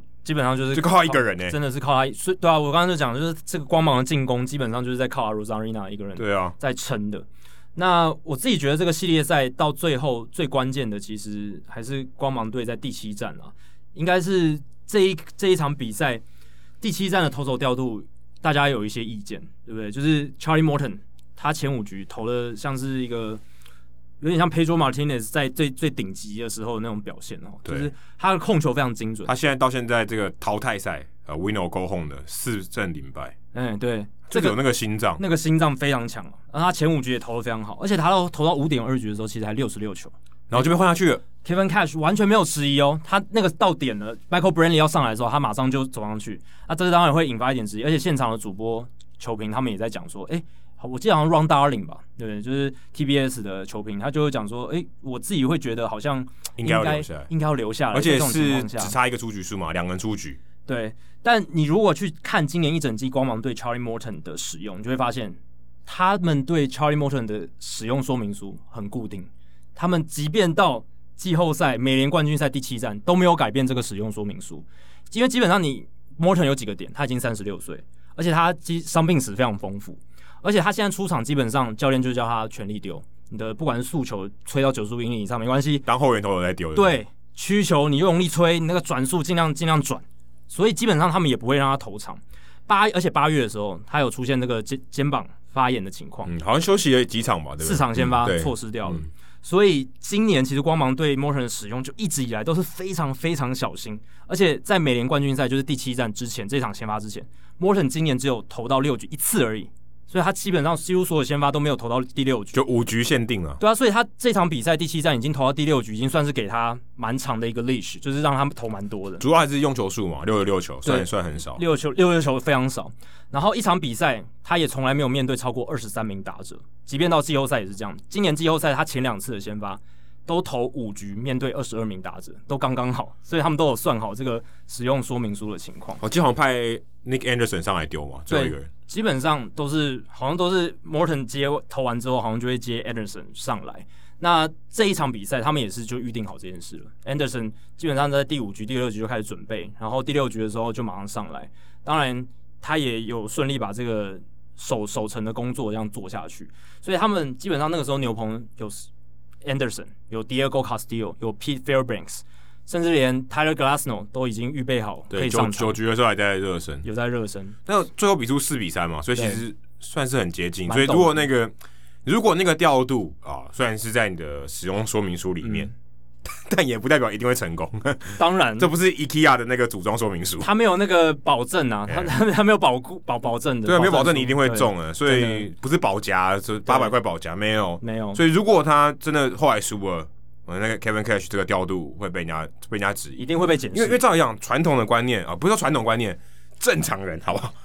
正常人都要说你的先发投手表现好，没有失分。你一定要他继续丢啊！才六十六球哎、欸，六十六球怎么好吃？哎、欸，有些投手有两局就六十六球了。哎、欸，他那时候球的状况是非常好。对啊，看他的尾劲，看他的进了一点，其实都很不错。所以等于他对于他的牛棚是有相对的信心啊。所以，嗯、但这个也是事后论英雄嘛。当然，对不对？对啊。所以目前看起来，这个关这个调度是真的很关键。对啊。所以你看，说真的，其实我觉得在后面三战啊，就是四五六三战，其实他光芒队已经打到没气了啊，这个感觉。打击已经不见了啊，打不太出来。整个系列赛下来，光芒队我看一下打击率，很难相信呢，两成零一，嗯，OBS 六成七五，这种像是一个打进世界大赛的球队该有的打击成绩哦。刚才就提到了，这太只要 Aroza Arozarena 熄火，他们的打击就不见了。那你靠一个人其实。很危险，很危险，极度危险。一个人的风险是很很大的，对，你太集中了，对不对？对，所以这也是他们之后到世界大赛一个很大的考验，就是你的打线不能只靠 Arozarena，你一定要有其他人跳出来。当然，你说哦，崔志万也打得不错啊，啊，你说 Zunino 还还 OK，有两两两发，Margot 哎也表现精彩。你说他们这些在像 Margot 在例行赛没有没有打出什么 power 的，哎，在季后赛。默默也也也打了很蛮多全垒打了，也打了这个系列赛就打了三次。他的 OPS 在这个系列赛九成九八，对啊，点九九八 非常高。哎、欸，我觉得最最可怕的是 Kevin Cash 敢用 Zunino，嗯，Zunino 在例行赛打跟很差，就跟排泄物差不多，基本上就是打击率一成五、一成六、一成四七，对啊，低到爆。哎、欸，他好几年都这样子了。他的 OPS 五点呃五成九八，他历他的这个系列赛打长打率就超过六成了。嗯，你就看得出来这差别有多大。对啊，哎、欸，不到六很低哎、欸，OPS 不到六，基本上是替补的替补。是，但是 Zunino 他真正的价值就是在于他跟投手的配合，还有他的 framing，他投好球的能力。其实这这一个系列赛也有凸显出他防守价值的重要性。所以 Zunino 他在这一块是做的非常好。那打击就是可有可无，可是他就是那种很 streaky 的。你如果 Fantasy 有捡到他一个礼拜。他好的那个礼拜打跟鬼一样，对啊，因为他基本上他出棒就是基本上都是全力在挥了。那如果被他猫到，就会是全力。美国郑凯文啊，然后没没打到就是风扇。其实，在这个系列赛，某种程度上在季后赛也是反应。那当然他可能有一点运气，猫猫猫到比较多球。当然这个。在短期，最后一战本来就是要靠运气。最后一战那哈全打也很重要，也很都很重要啊。对啊，他在这个系列赛有一次一连打，打打进打点，那个也蛮重要的，对吧？所以整个系列赛看下来，这个光芒的打击还是一个隐忧，跟太空人比差太多了。对，那他们在投手调度上，光芒在投手调度上就是有一套做法，他们就是会坚持这一套做法，坚持使用说明书，不会。像道奇啊，可能其他球队他们会依据这种哎、欸、当下那个比赛的情境去调整。乌瑞亚史上来丢三局啊，这样对，或者是哎科尔小，我觉得今天还可以，就让他再多丢多投一局。就是我觉得光芒不会这样做。你看 Morton 他在很在状况内，他们还是当机立断就把他换掉，该换掉的时候他们就要换掉，就是他们的计划。但那个该到底该不该？因为事后看起来该，对不对？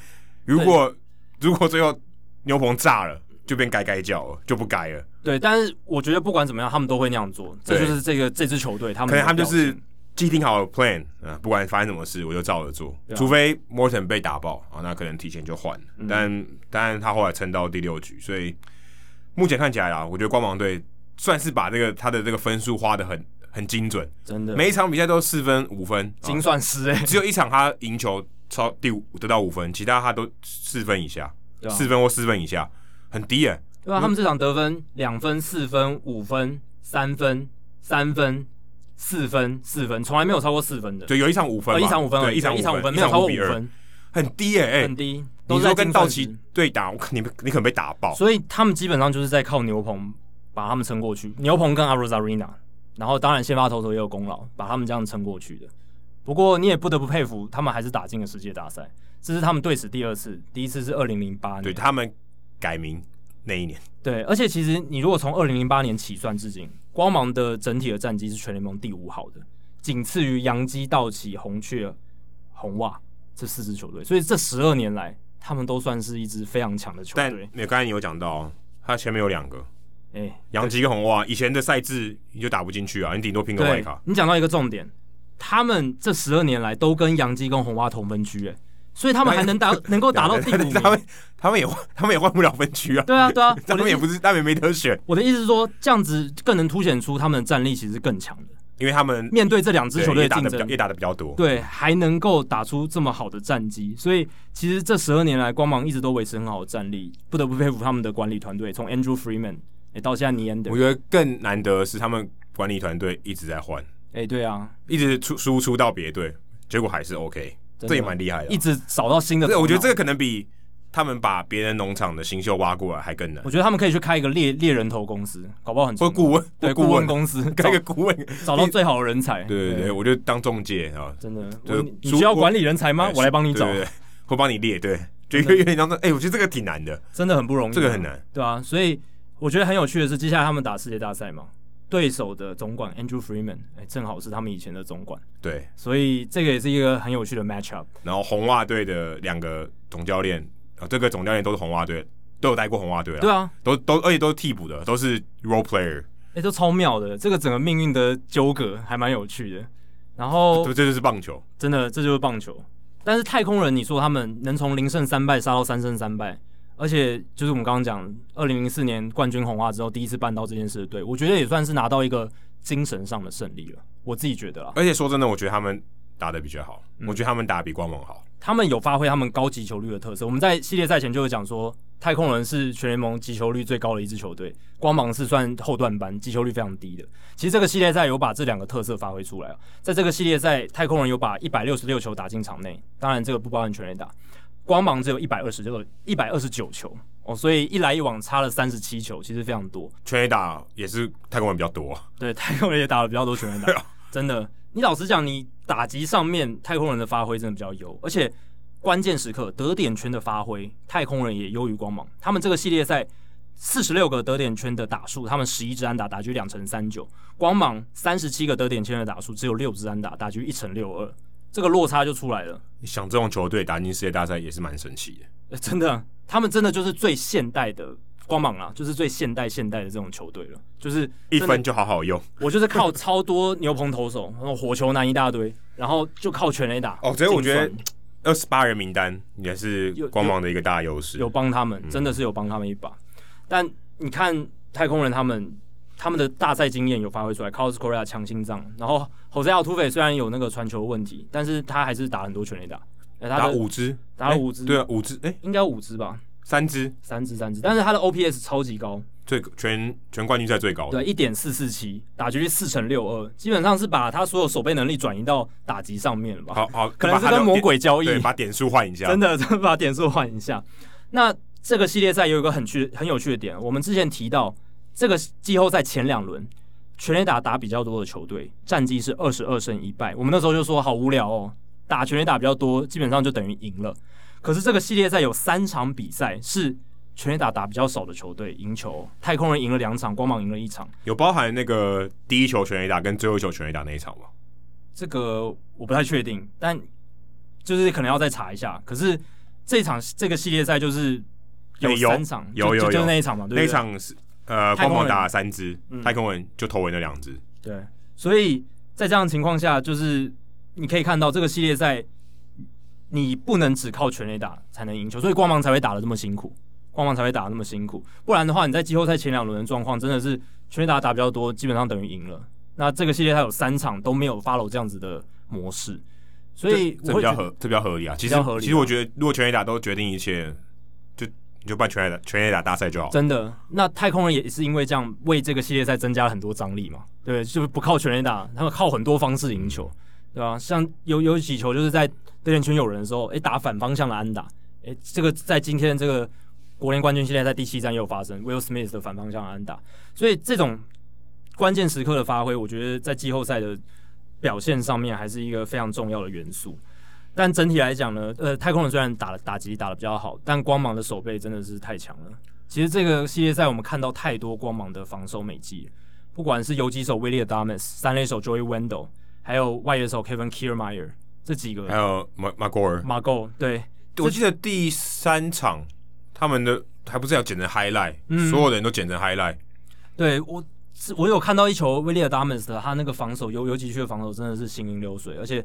高难度的 play，它的范围真的好大，然后动作又流畅，所以光芒队的防守这么好的情况下，才会导致说，欸、你看太空人他们其实击球率很高，又把很多球打进场内，而且蛮多是强击球的哦，最后都被没收下。这有点呼应你刚刚讲那个留言的很分析耶，其实蛮类似的哦。那光芒队他们表现这么好，也因为这样子，比赛还在一个高张力的情况下，就就一两分的差距。欸、我防守好，我那气势都不得了。对，搞不好防守直接帮你等于加一分。对，每个防守的 play 的重要性提升。虽然这个不是一个量化的想法，可是那个士气上，我手下那一分，那个可能比得一分还多。对啊，就是你如果真的非常微距的去看这件事情，非常小范围的看这件事情，一个防守的价值真的在季后赛会被放大。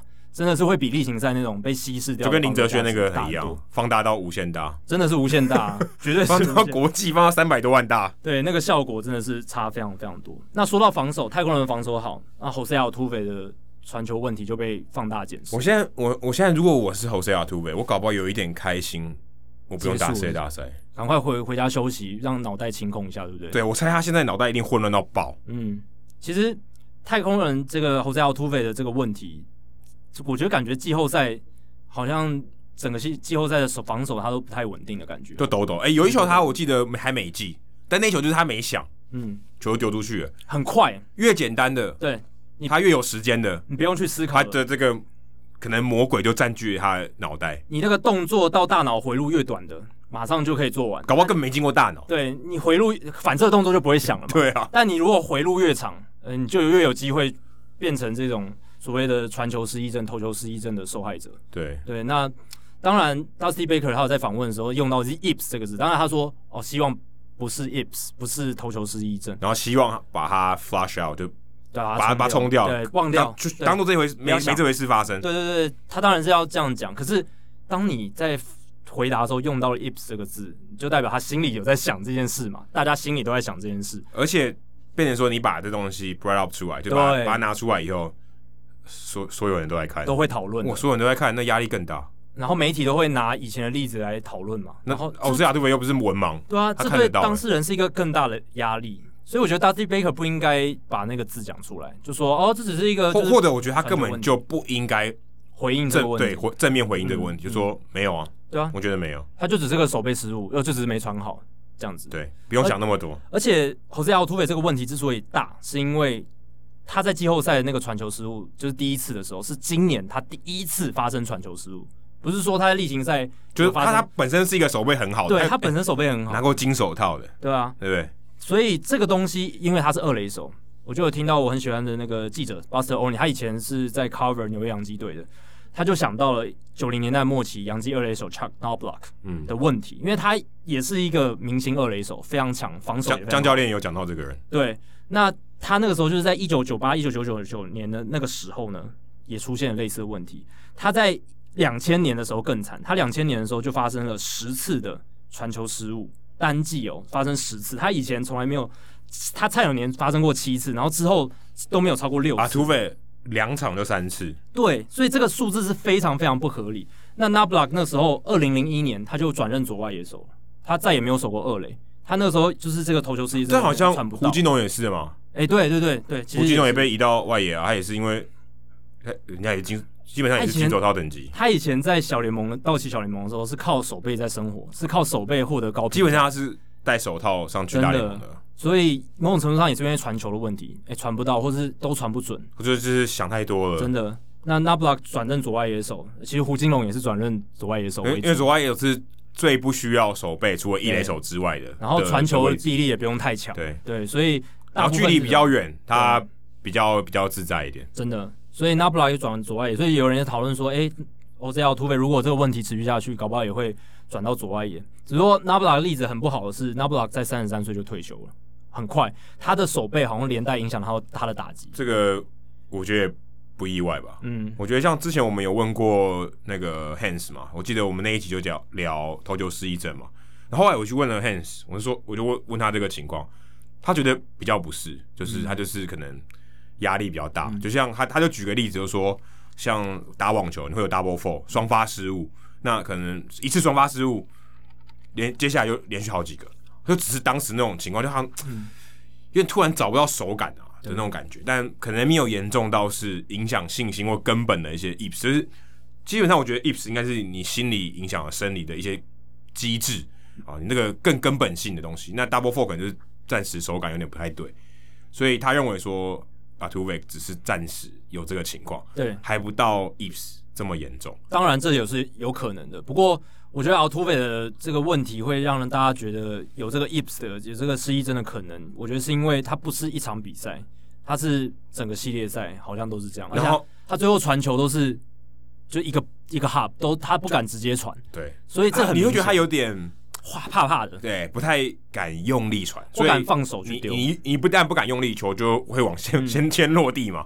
那至少落地对要接那个人相对起来是容易一点，因为他至少不会跳起来完全接不到。所以到后来他如果看他顿一拍。你就有点怕怕的，而且太空人也要庆幸他们一垒手是 Yuli Gurriel，相对来讲是防守相当优异的一垒手，有有几底的，对，所以所以还算好一点。他的敏捷性、他的判断、他一垒的防守其实都很不错。要不是运动家有 Matt Olson 的话，他其实应该会有拿过金手套奖的。所以太空人这个系列赛其实真的就差一点就可以把这个光芒队整个翻过去。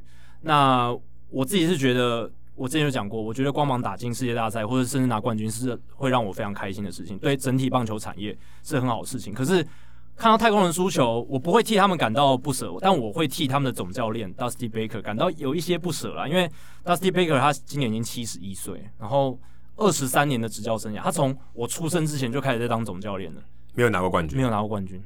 对，然后在巨人队呃走下坡的时候，对。然后这是他自二零零三年以来第一次打到这个联盟冠军赛，结果又没打，至少打满了，打了七场。对，这一次是他打最好的一次了，就差那么一点，真的差那么一点。其实我这一次系列赛，我一直在看 Dusty Baker 他跟太空人球员那些互动，然后他的一些言行举止，你就可以看到他真的是很会带兵的一个总监。我觉得他已经带兵成精了，他已经到精的地步。一定的啊，二三年也不会闹。哎，说好多少总教练可以到做二三年？真的。然后他跟球员的互动非常自然，非常的 body body，。一个七十一岁的老人跟二三十岁的这些年轻人打成一片。然后他在调度上，诶，他也是听他们数据团队的话，该换头的时候他也不会犹豫，他就是就算 Lance McCullers Jr. 他嘴上说干嘛换我，现在状况正好，他也是把他换下去，他不会管。所以我觉得这就是一个与时并进，然后。呃，一个真的是非常有见过大风大浪的一个，他可能也想要把这个 old school 的标签给撕掉，哦、不然他不然他离开太空人以后，可能也有点难找下一份工作。但他也需要适应吧，就是可能每个人对这个新时代的想法的接受的程度不一样。但他我如果为了要有继续执教的机会，我想这个点调整他是一定得做的。对，明年还有一年了。对，因为他本来就是一个这个 players coach，是那这个跟是不是接受新数据是没有关系的。嗯，但他希望他可以做得更好啊，当然他就会多做一点。对啊，那他有提过说，这个跟太空人合约走完之后，应该就是告老还乡。对，但不一定啊。明年最后一年，如果如果他说的话属实的话，有可能反悔嘛？对 对啊，不确定。只是人为财死，鸟为食亡。但年纪超过七十二岁还要执教，确实在体力上是一个很大的负担啦。如果他还要继续，还好，不要一出来抗议就不会有事。抗议比较耗体力，对抗议。然后，除非你是像以前那个 Jack McKeon，我记得他到八十岁好像还在。那不还马林还夺冠呢？真的，老 老亏老还可以加头刀，真的是很会带兵的。所以，呃，Dusty Baker，我是对他替他感到有点不舍了。不过，这是一个很精彩的系列赛，毫无疑问。那接下来来看另一个了，就国联也是非常精彩的系列赛，嗯、也是大呼过瘾。我觉得，我觉得两边的那个戏码不太一样。对，一个是得得不太不太得不了分，哦，一个是分数太多，一个是有点分数太多。真的，那当然这个系列赛第三战，对，系系列赛前两战好像有点照勇士的剧本走的非常完美。哦，Max Free 跟 Young Anderson，然后就把你的一二号，哎、欸，他们当时 Kershaw 拉伤嘛，所以等于第一场、第二场半头都打爆，哎，就拿下这两场。而且你击败的是 Walker Buehler，、嗯、对不对？那这个这当然是非常非常重要的一件事情。所以那时候大家说哇，勇士这个胜率大增的。不过我那时候也有写一篇专栏，我就写说，其实不要高兴的太早，因为考验才真正开始。哎，结果第三站我跟常主播转播的那一场，哇，第一局蛮衰的，第一局就打了快四十。你播完之后，你会觉得说，为什么我都播到这种比赛？呃，但我觉得我其实我自己个人蛮开心的。常主播当然是比较心碎一点，因为他是勇士的球迷嘛。但我不行啊，他 他保持专业，他不能。对，当然他在转播当中是绝对不会显露、嗯、保持他的专业。心又碎地了。只是他播完之后，他有表达说他其实啊有一点看得难过，对，有一点难过。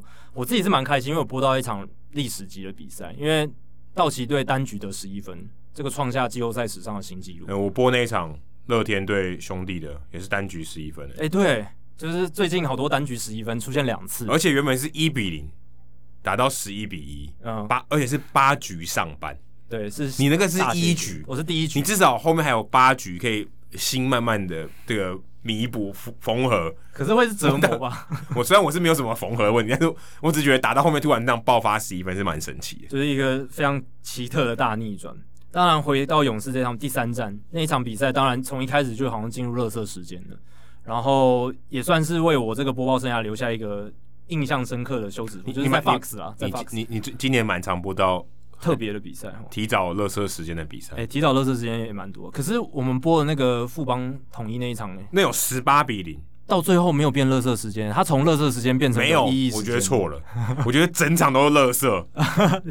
你说比赛的品质，对对，对啊，全场都变垃圾了。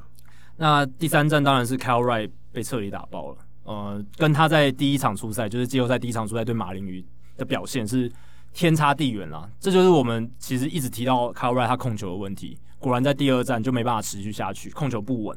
但是第四站，我们本来预期说 Bryce Wilson 也会遇到类似的问题，毕竟他是生涯第一次在大季后赛出赛，而且他大联盟的经验，例行赛的投球局数不到五十局，所以经验也是非常不足。当然。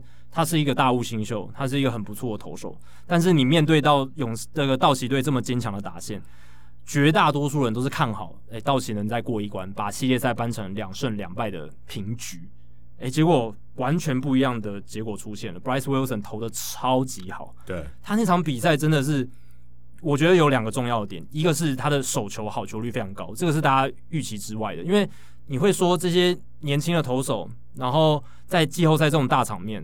第一球容易紧张，容易没办法控制的很好，第一球就坏球之类的。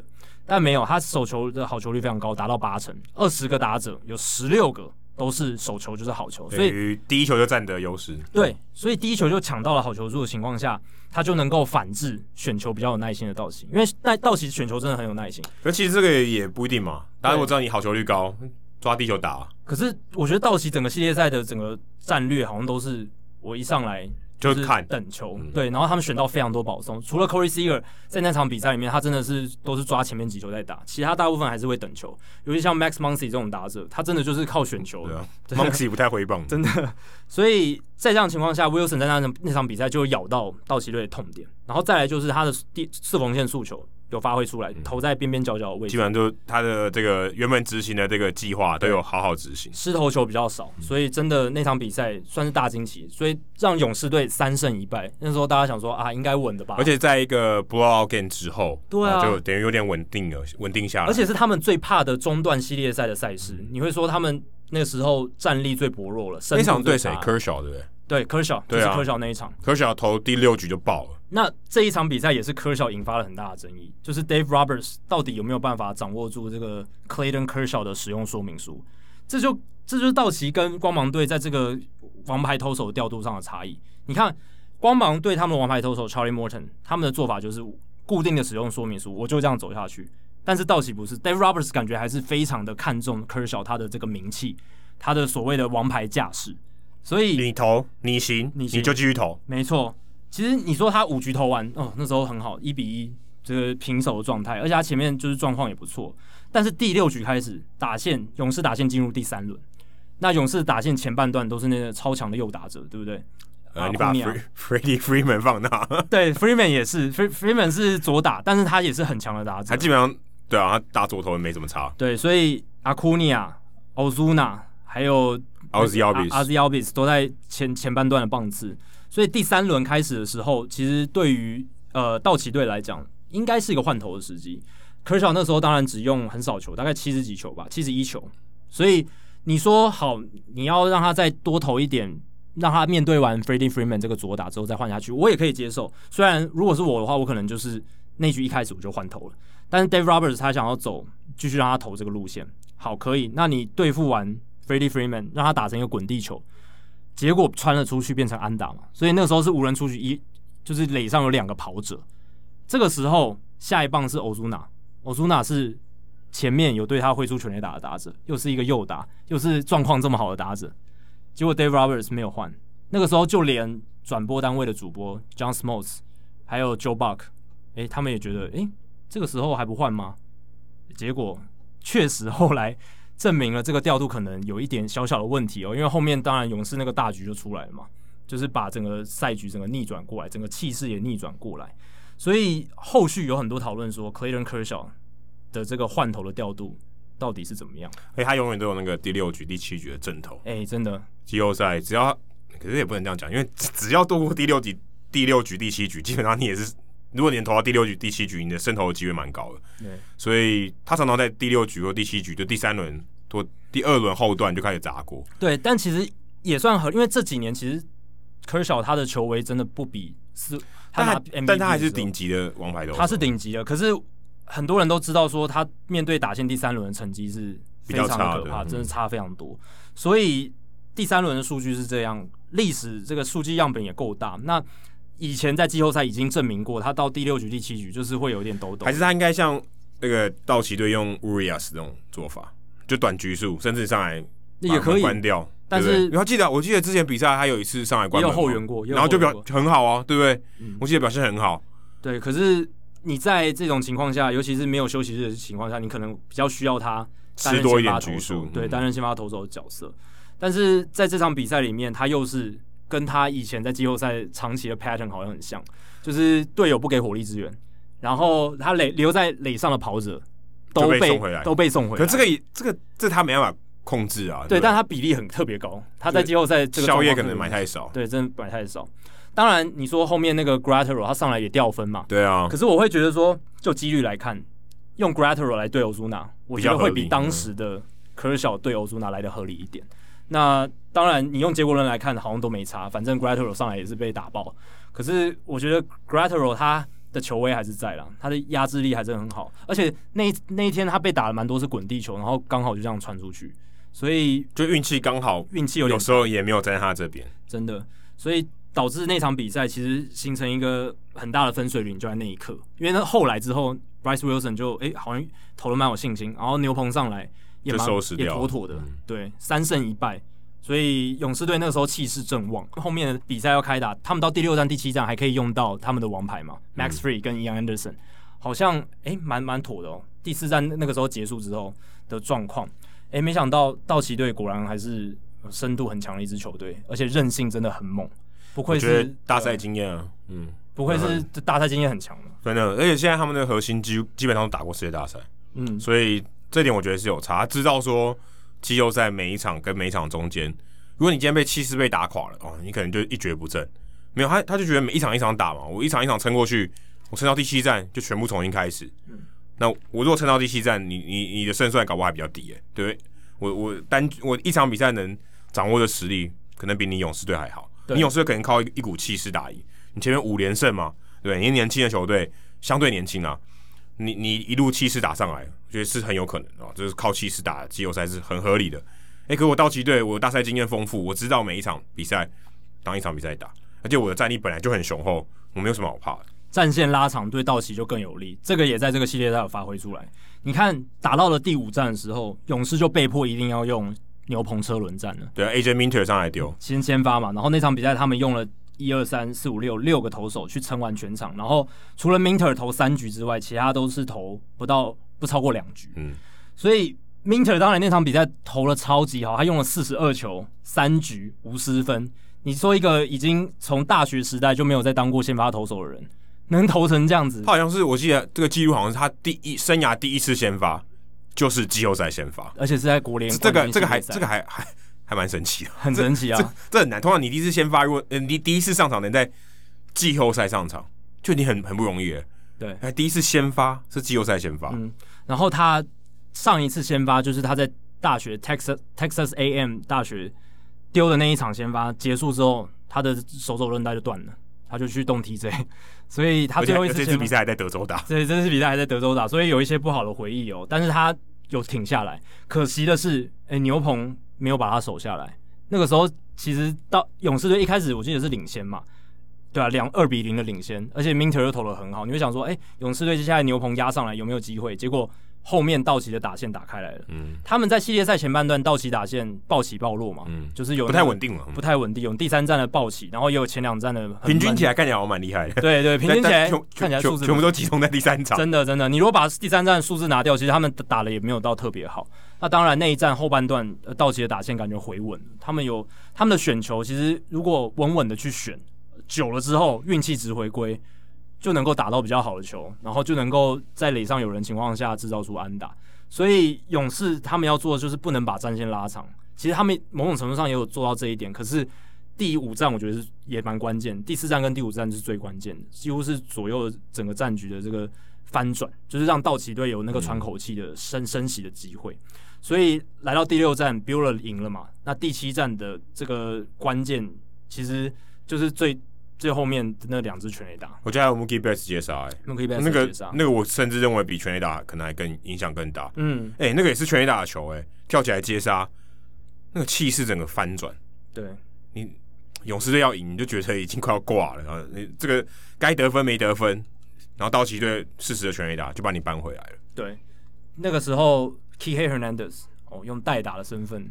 打出完，打出这个全垒打，嗯，然后 Cody Bellinger，他好像第五，他好像生涯第五支季后赛全垒打，我觉得很神奇，很厉害。Kike Hernandez 这种这种短小精干的身材，就所以道奇队他厉害就在这个地方，他的角色球员、板凳球员都能够上来给你致命的一击。Will Smith 算角色球员吗？应该不算哈，但他但其实他们的定位都很模糊啊，对不对？对他们其实都是可以当一线球员，但是也可以当替补，很好的替补球员。很可怕的地方就在这里，他们不受自己的先发或是替补的角色的影响，都可以有所发挥。而且不管是打击还有防守，还有 Rios，Edwin Rios 他也打不错，对，也有今天一击的表现。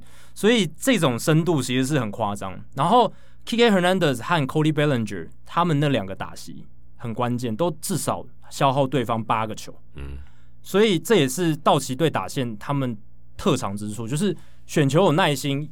你当然会说啊，你有时候太有耐心，会错失掉很多很好攻击的球啊。会不会就是像前两战一样，就是打得很闷？虽然选到很很多保送，可是还是很闷这样。可是你选球选久了，你终究会有一些收获，终究会有一些失投球过来，终究会让投手哦变得比较累一点。所以他们那两支全垒打，等于是最后帮道奇队打赢了第七战的最最重要的关键两击。还有刚才 Adam 提到的那个防守。所以造成说，现在我们有这个道奇队跟光芒队的这个世界大赛的对战组合。对，我还觉得投手方面，Urias 也真的投的很好。嗯，哎、欸，虽然他不是以先发角色出赛，还有他跟 Gonsolin 啊，哎、欸，你想这两个年轻的球员，虽然 Urias 好像已经有点像老将了，但他还是很年轻。嗯，他能在这个牛棚后段，你说给你吃个三局，我大量省我的牛棚的这个消耗。虽然第七战了，可是你会觉得，哎、欸。我还有一个，我还等于一个一个先发投可以用哎、欸。如果乌亚斯在先在世界大赛先发，我也不会觉得太意外，嗯、因为他就是可以投嘛。我至少给你三局四局，我给你吃这几个局数先发底的乌亚斯，我觉得在这个冠军系列赛中是一个除了赢得的冠军系列赛以外，我觉得是一个很大的收获。代表说，哎、我又多一个棋子可以用，我又多一张牌可以打。对，你说今天这个第七战他一开始打的时候，Dustin May 哇，一上来就连续保送了两个打者，Ronald Acuna Jr. 跟那个 Freddie Freeman。你就觉得哇，完了，道奇接 接下来真的不好打，可能勇士一波就把你带走，真的真的有可能像第三战的道奇一样，就是一波就是整个五分的攻势，可能就整个把这场比赛收下来。但没有，后面 May 跟冈瑟林虽然都有失分，可是他们有把血止住，嗯、他们都把血止住。可能之前的季后赛经验有帮助他们到他们一点，可以。冈冈瑟林没有了，冈瑟林今年才来的。对，冈手，但是刚冈索里他前面有一场出赛了嘛？对，我说他之前没有打过季后赛，以前还没有打过季后赛，他算是菜鸟。那乌里亚斯确实是这场比赛最后面那三局一个大工程，因为你后面的话，你说要交给 Joe Kelly 吗？你说要交给 Kenley Jensen 吗？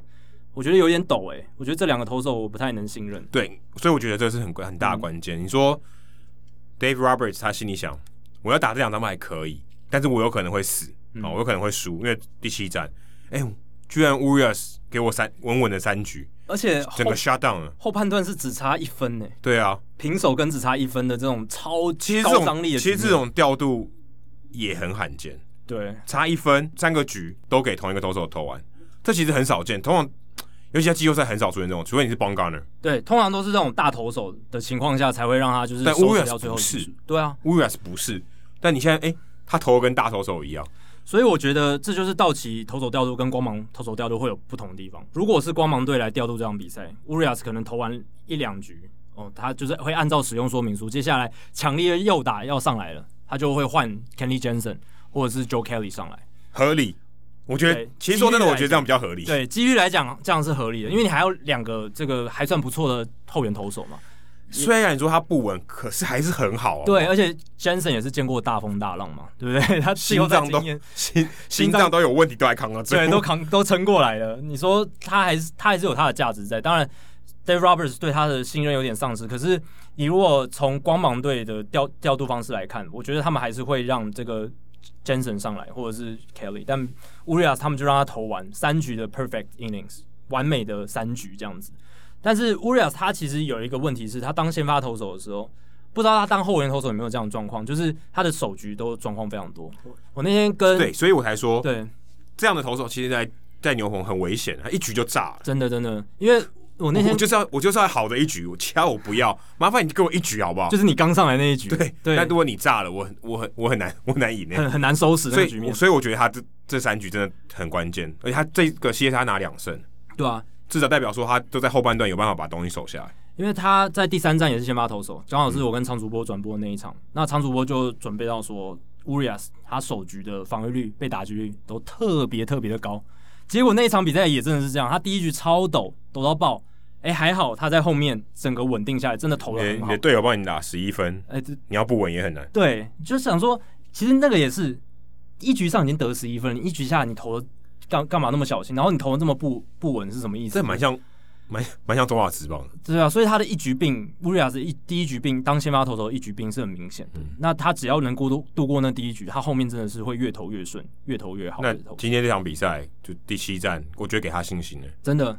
他这场比赛一定是一个很大的信心加强剂，强。搞不好有一个他说：“哎、欸，你就让我比赛中断上来。”搞不好还比较喜欢，真的。他搞不好说：“我后面给我三局，或我叫我第五局上来丢，对不对？先发头丢四局，我丢后面三局，后面两个在终结者和 C 拉面上来丢。”嗯，对啊，所以 Urias 他这一场比赛的大赛发挥，哦，对于他们在下个系列赛世界大赛也有一定的帮助。哎、欸，不知道 Kershaw。伤怎么样哦？哎、欸，他的背部的这个痉挛，这个疼痛。如果这样的话，你看 Urias 就很重要了。嗯，强、欸、力左投手，还可以顶上一个，对不对？因为像 Adam Kolarek 表现其实不好，嗯、他也是很重要的左投手。啊、Jake McGee 哦，只用速球的这个投手，好像也有被轰轰到嘛，对吧、就相比来讲，Urias 是优于我们我前面刚刚提到的 Kolarek 还有 McGee 这两个左投选项的投手，所以 Urias 能够。投的发挥的很好，对道奇队他们在世界大赛的牛棚是一个关键性影响因素。搞不好我们这样讲一讲，他搞不好是世界大赛 MVP。嗯，不不不不可能、啊，不可能、哦，对啊，因为照目前现在来看，因为在这个冠军系列赛打完会休兵一场，那世界大赛的话会有两天的休兵日，就是跟我们以前看到的这个系列赛的架构是一样的，第二跟第三站之间，还有第六呃第五跟第六站之间。那有这个架构之后，其实对深度比较强的球队、深度比较深的球队是有优势的，因为他们、欸、反过来吧，如果连七场，道奇更有优势。哎、欸，对耶，其实深度一直都是一个优势啊。当然，深度一定是优势，一定是优势。这样的赛事反而还削减了一点优势，因为如果是连七场，欸、我兵强马壮，对不对？嗯，兵多将广。我我更可以消耗，对，应该是反过来，光光芒反而消耗比较难吧？对对对对，应该是反过来。如果是系列赛，最好的时候还只能投五局。有休兵日的话，对于深度比较差的球队，是一个有窗窗口席的机会。嗯、对对对，搞不好 Morton 可以多丢个半场，对之类的，对，就可以像呃，我们近几年看到很多他们烧先发投手，烧 Verlander、烧 Max Scherzer 这一种方式去用他们的先发投手，但 Urias、Walker、Bueller 还有 Clayton Kershaw，还有 Dustin May，还有 Gonsolin，这个还是道奇队他们在这个投手战力上，我觉得胜过光芒队的地方，因为他们有讲到 Kershaw 吗？有有有讲到 Kershaw。你你自动把它忽略掉是不是？对啊，说你刚才有说科科学到底能不能丢？其实我也不知道哎，也不一定。他就丢，他就他这个冠军系列赛丢那么一场而已，嗯、也不知道他到底这个，因为他第二场临时被被抓下被被打掉，也不知道他到底这个伤势是 OK 还不 OK，因为他那场也投的不好，嗯，上一 Game Four 投的不怎么样，就前五局其实投的不错啦，就是到第六局，对啊，就第六局他也是还是有他的问题，嗯，所以就看喽。那但是我觉得战力上啦，道奇的先发投手是一个优势，但是反过来。牛棚是光芒的优势，我觉得光芒的牛棚比道奇的牛棚稳，而且球威球值都比较强，所以一来一往之下，他们投手战力好像是并驾齐驱，我觉得比起来是差不多，但是打击上面道奇就胜胜过光芒蛮多，这我们在节目开始前有讨论到，嗯、因为我们刚才也讲了嘛，光芒的打线如果其他人再不好好的稳定一点的话，他要靠手套来得分，对，你就要靠手套，你就要靠，但是你不能，我觉得靠手套靠。这个救援防守还有那个后援投手没有天天在过年的，嗯、这个运气值会回归。嗯、你不能，而且你如果靠全垒打，全垒打的运气更高。你不能每一场都只得四五分赢到底，嗯、我觉得很难。你还是要有得五分以上的这种大局势的表现哦。去，不管是在气势上、分数上的稳定性，给自己一点信心，给人家压力。你说领先，你对方领先三分，我追得上。对，那个心对对你对于领先球队的心智磨耗是很大。你你领先两分，领先一分那种。你说心智磨耗是很大的，光芒就只能得四分。那我如果今天落个三分，对啊，我我有机会吗？对不对？对，反过来说就是你反攻很难打。对啊，你很难反攻回去。你在你在比赛后半段你怎么逆转？真的，道奇就说五分照样追，对不对？啊，你光芒牛棚再强，好，你把这个落后分数 hold 在四分好了，你打不回来啊，对不对？所以这个系列赛就很好看，就是到底这个光芒队的打线能不能复苏回来？那。又或者是说，诶、欸，道奇队的先发投手会不会出状况？会不会科肖完全没办法投，造成他们这个轮值诶要做一些进一步的调整？可能要靠牛棚车轮战之类的。最有钱的球队打最没钱的球队，真的市场最大的之之一的球队要打市场最最小之一的球队，所以这个 match up 哦，这个话题性，这个冲撞的这个这个对对抗性，我觉得也是蛮跟 NBA 一样的。佛州对加州，诶、欸，对啊。然后有没有机会？诶，到这个洛杉矶一年有两个职业运动都拿下总冠军，因为湖人已经拿总冠军了。嗯，但但这有没有机会？但就活输。对，佛佛州现在一败。对对，佛州现在一败，那他们能不能扳扳成平手，扳回颜面？诶，这个值得关注下去。好，那我们接下来就来聊一些场边的话题喽。那这个礼拜又有一些这个总教练啊、总管啊离职的工作，对离职的消息。第一个就来讲一下。离我们比较近的哦，Rick Renteria，白袜队的总教练跟球队分道扬镳这件事情，会说他离我们比较近，不是说地理位置啊，是时间上，因为他们才刚在这个分区系列赛被淘汰掉嘛，对不对？哦、对，嗯，诶，是在外卡赛就被淘汰掉了。没有，他离比我们比较远，因为我们接下来两个更近。诶，对，接下来两个更近，这个比较远，这个这个前这个更这相对来讲比较远，比较久一点，比较久一点，但是也是有打到季后赛的球队，对，有打到季后赛。那 Rick Renteria 他在这个就是。白袜队公开发表这个声明稿里面，他是用 “part ways” 这个词，就就是协议分手，协议分手啦。嗯，然后我们没有把他 fire 掉，也不是就是单方面的执行什么事情，我们是协议过了。对，因为那个新闻稿里面写分道扬镳，乖乖。呃，分道扬镳是 “part ways” 没错，可是分开来。但是如果你说在合约里面写协议分手，听起来我们比较合理，比较比较文雅一点。分道扬镳就是这个意思啊。他这个 Renteria 他今年五十八岁，哎，其实看。实际年龄比他看起来年轻，他他很老，他看起来他看起来很老，看起来老老，白头发，然后胖胖的，对，白头发，对，有一点胖胖的这样子。但是他今年其实才五十八岁，那他才刚带领白袜拿下睽违八年的哦首个五成胜率以上的赛季，然后也打进球队自二零零八年以来的首个季后赛，十二年没打进季后赛，很很，所以算是蛮了不起的成就，对，很长的一个干旱期。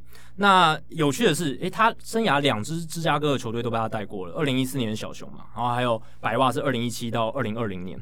而且其实最有趣的是这一点，他两次结束总教练工作的时候，都是在那一支球队已经养好农场球员，战绩快要大幅起飞的时候，快要成为常胜军之前的时刻，就把他他他他就没有工作了。对，二零一四年那，对啊。但是因为那一次是 Joe Madden，对啊对啊，他离开光芒，对。然后小熊队说：“你来，你来，我把我原本的踢掉，那个踢掉就是 Renteria。”对，但也代表说小熊队不信任 Renteria 可以带出一个常胜军，对不对？他们觉得阵容可以了，我需要一个更好的舵手来。他就不要 Renteria，他就找来 Madden。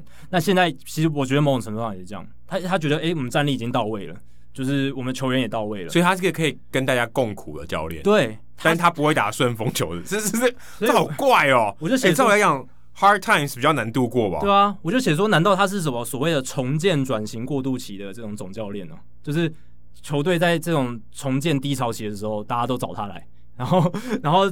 快要赢球的时候就把他丢掉，可是像当 Mattingly 就不是这样啊，就不是这样。你看他在道奇队的时候，道奇很强哎、欸，嗯，他到马林鱼，马林鱼很烂哎、欸，那所以他也没有一个属性嘛。对啊，马林鱼现在起飞了，Derek Jeter 预计也会把他留下来，应该应该会，对，对。嗯，他大学长嘛，没错。所以我觉得 Renteria 是有点苦情啊，都是度过最苦的时刻，快要收，就是先苦要后甘，要甘的时候就被踢走了，就有点被踢皮球的感觉，而且真的也没有什么征兆，哎、欸，对。欸就真的也没有你，There's a smoke, there's a fire 嘛，嗯，也没有什么提前的这个事先的预兆，也没有风声啊，没有，因为说真的，白袜打得不错，对，所以，呃，你如果说续约的，我觉得或者再再给他这个合延长合约，我还觉得比较合理一点，嗯，哎、欸，突然就说拜拜，给我滚啊！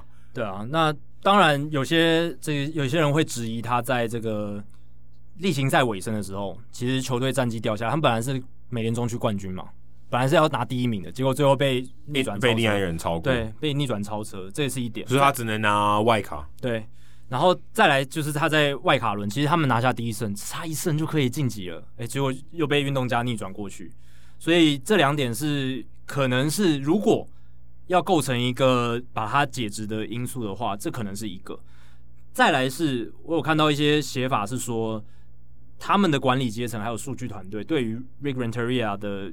调兵遣将，这个用人的方式有一些意见，嗯、特别是在比赛中，哎、欸，对这些啊、呃，就像我们刚才讲的使用说明书，对他的使用他到底是有没有照看？对，有没有把我们这个数据看交给他的？看得懂还是看不懂？对，好像有一些这个这个问题啊，对，有一点摩擦，哎、欸，有些摩擦，所以才啊请你走路这样。嗯、不然你你以结果论来看，其实他做的不差啦。如果你真的以战绩来看。哎，十二年来第一个打进，第一次打进这个季后赛，对吧、啊？我觉得 OK 了吧，这算是一个不错的成就啊。而且好歹这两年白袜队的战绩都有进步啊，那那些年轻球员也算有打出来嘛，对不对？对啊。你说 Giolito 或者是像那些强打者 Eloy Jimenez，他虽然第一年也打得不好，哎，但是今年也是整个打开来了嘛，就是球队上的氛围也算蛮相处融洽的啊。所以其实老实讲，你说他也不像那个对 Terry Francona 炸鸡事件，对对对对，也没有什么大的丑闻。他算是中规中矩的一个总教练，但可能也就是因为太中规中矩，对，太普通了，没有那个特殊性，所以可能就是这样离开。但是 Rick Renteria 他的执教生涯其实蛮有趣的哦，我去查了一下才发现呢，他最早其实从马林鱼起家，他在马林鱼跟教士队的农场球队都待过。呃，在马林鱼是一九九八到二零零一年，教士队是二零零四到二零零七年。然后他后来呢，就是有去当这个什么雷雷指，就是。垒包指导教练、嗯，通常都是什么内野守备教练或外野守备教练。嗯，对，所以后来呢，他在这个雷子的角色待了几年之后，二零一三年十一月七号，他终于获得这个小熊队的首肯啊，得到这个总教练的职务，而且他还创造了历史。二零一四年刚好是大联盟启用重播辅助判决的第一年，他是大联盟史上第一个使用重播辅助判决的总教练。挑战啊，他是第一个挑战，在三月三十一号。今天没有冷知识，这就是冷知识。对，这就是我们补充给大家冷知识。他在二零一四年三月三十一号呃做了一个挑战，那成为了史上第一个。不知道全世界使用挑战最多是不是曾豪居？你要把这个明文的跟非明文的都要算进去哦。对，然后他还有另一个第一个，就是他是二零一四年那个赛季第一个被驱逐出场的总教练，也是他。然后二零一七年的时候，他那时候已经在白袜队了嘛？诶，可是很有趣哦。那个赛季小熊队还有把世界大赛的戒指送给他，因为小熊队要感念他在二零一四年帮助球队度过那个重建黑暗期的功劳。所以如果白袜队在几年后拿冠军，他搞不好也可以拿戒指。诶，但我看到这个其实有点吓到，哇！已经离职两快两年的人，竟然还可以拿到，可能多打多打几个，不知道给谁。哎、欸，对，就是不要摆在那边浪费。应该不是，我开玩笑，但但对啊，但那蛮神奇的，真的。哎、欸，可我觉得，像我看到新闻，还有另外一个，他的投手教练 Don Cooper、嗯、在白袜队从一九八八年就在了，然后在投手教练这个位置哦，就做了十八年。对，他是非常资深的投手教练。那 Lucas Giolito 被改造，应该他有点功劳吧？哎、欸，他在这个声明稿里面连他的名字都没有。对啊，就说他也拜拜，嗯、那也没有没有其他多说什么。而且我觉得白袜队做这个好像有，如果按照这样的方法来看，有点粗糙哈，有一点没有情分哦，哎，有点没有情分。因为 Cooper 真的是真的是代表了白袜，如果你知道他的话，你就知道他跟白袜队几乎是画成一个等号。对啊，Mark Buehrle，对不对？从以前到现在，各式各样白袜队，至少二零零五年他们就是靠先发投手拿下世界大赛冠军。Freddie Garcia、Jon Garland 那个时代，那个时代的。所以其实当 Cooper 他这三十多年来在白袜队没有功劳也有苦劳啦，其实功劳也很多，所以。就这样子淡淡的离开了，也蛮可惜的。但他 OK 的，他们应该很快就会找到工作。对他，他在棒球界一定有他一席之地，只是这个分手的方式好像有一点做的不是很好看，哦，情分没有很好。嗯、那接下来大家就想说，哎、欸，白袜队接下来会找谁当总教练嘛？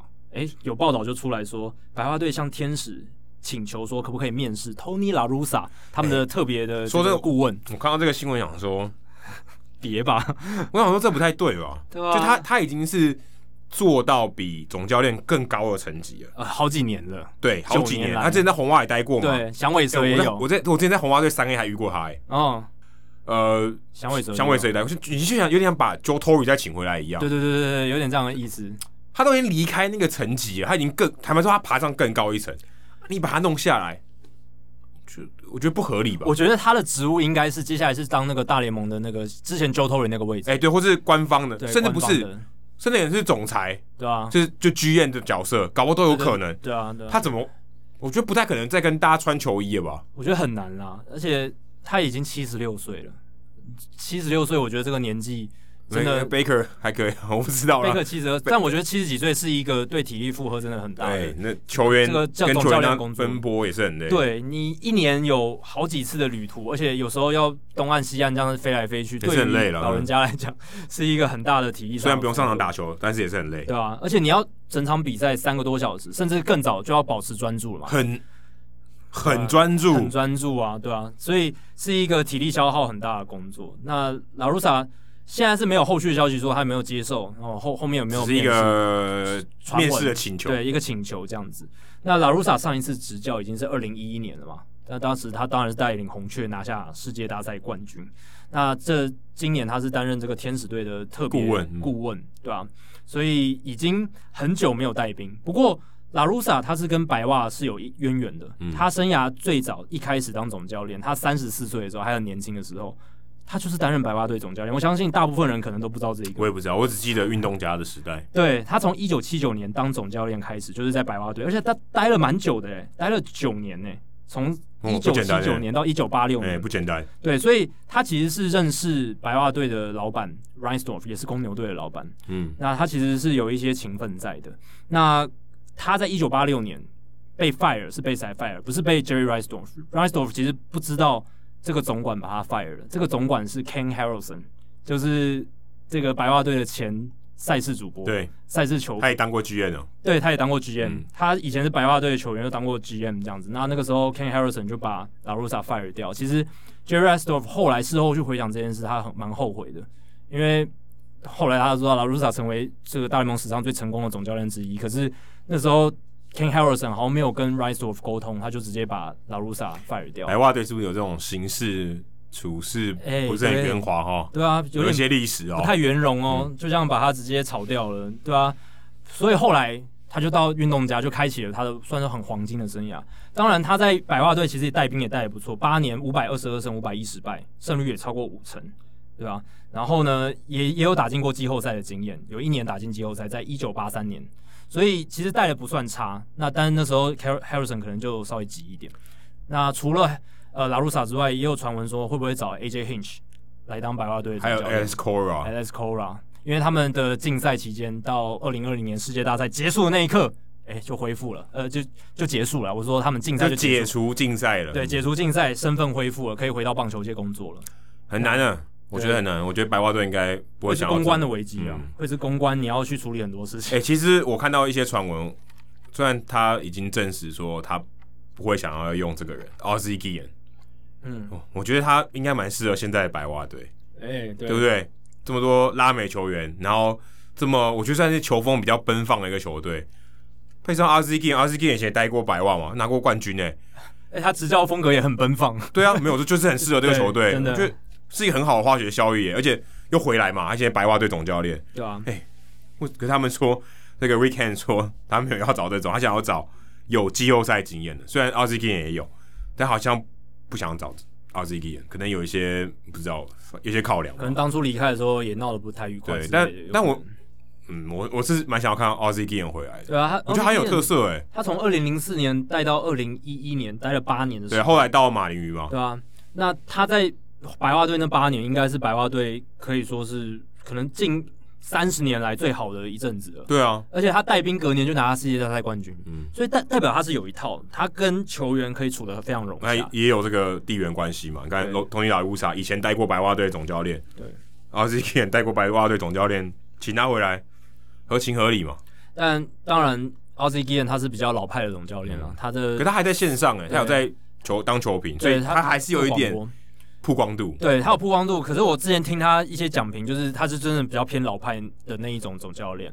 那我相信白袜队他们应该是要找像 AJ Hinch 这一种新新 New School 数据派，像 Rocco Baldelli 这一种，然后可以当中介沟通人，然后也或者像 Dave Roberts 这种啦，对，就是很新的这种 New School 的总教练这样。所以他们也是他们跟 Rick Renteria 是分手的一个原因了。那接下来看是也算是蛮新的消息，就是 Michael Hill 马林鱼队的总管，也不是炒鱿鱼，是合约到期，双方没有要续约，然后也没有谈新的合约，就是没有谈妥了，所以最后就离开了这样子。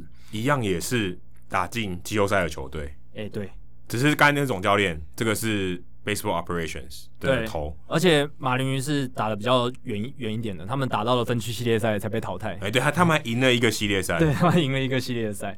所以 Michael Hill 这是大联盟目前唯一的这个，在他离开马林鱼之前唯一一个黑人的这个总管。他也是所有这个操盘里面啊，Jeter Jeter 这样也算吧，好好？对，也是黑人。他是人，但是对，不，我是说，呃，他也算是操盘手，就三十队的操盘手。，Michael Hill 应该算操盘手，算操盘手。他我唯一访问过的一个一对一的。OK，所以你对他也有一点特殊的情感。对，有一些特殊，因为我我有在通道堵过他访问过。OK。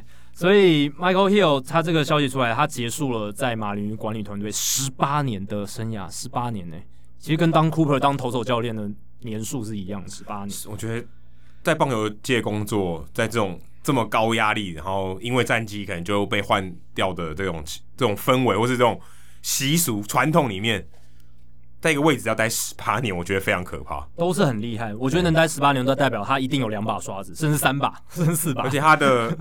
上头可能一直在换了，哎，对啊，他至少就换过嘛，对不对？对啊，我觉得这真的很不简单。至少他先不说能力，他人和一定做得很好，经历过改朝换代还能留下来的，不简单，不简单，真的不简单。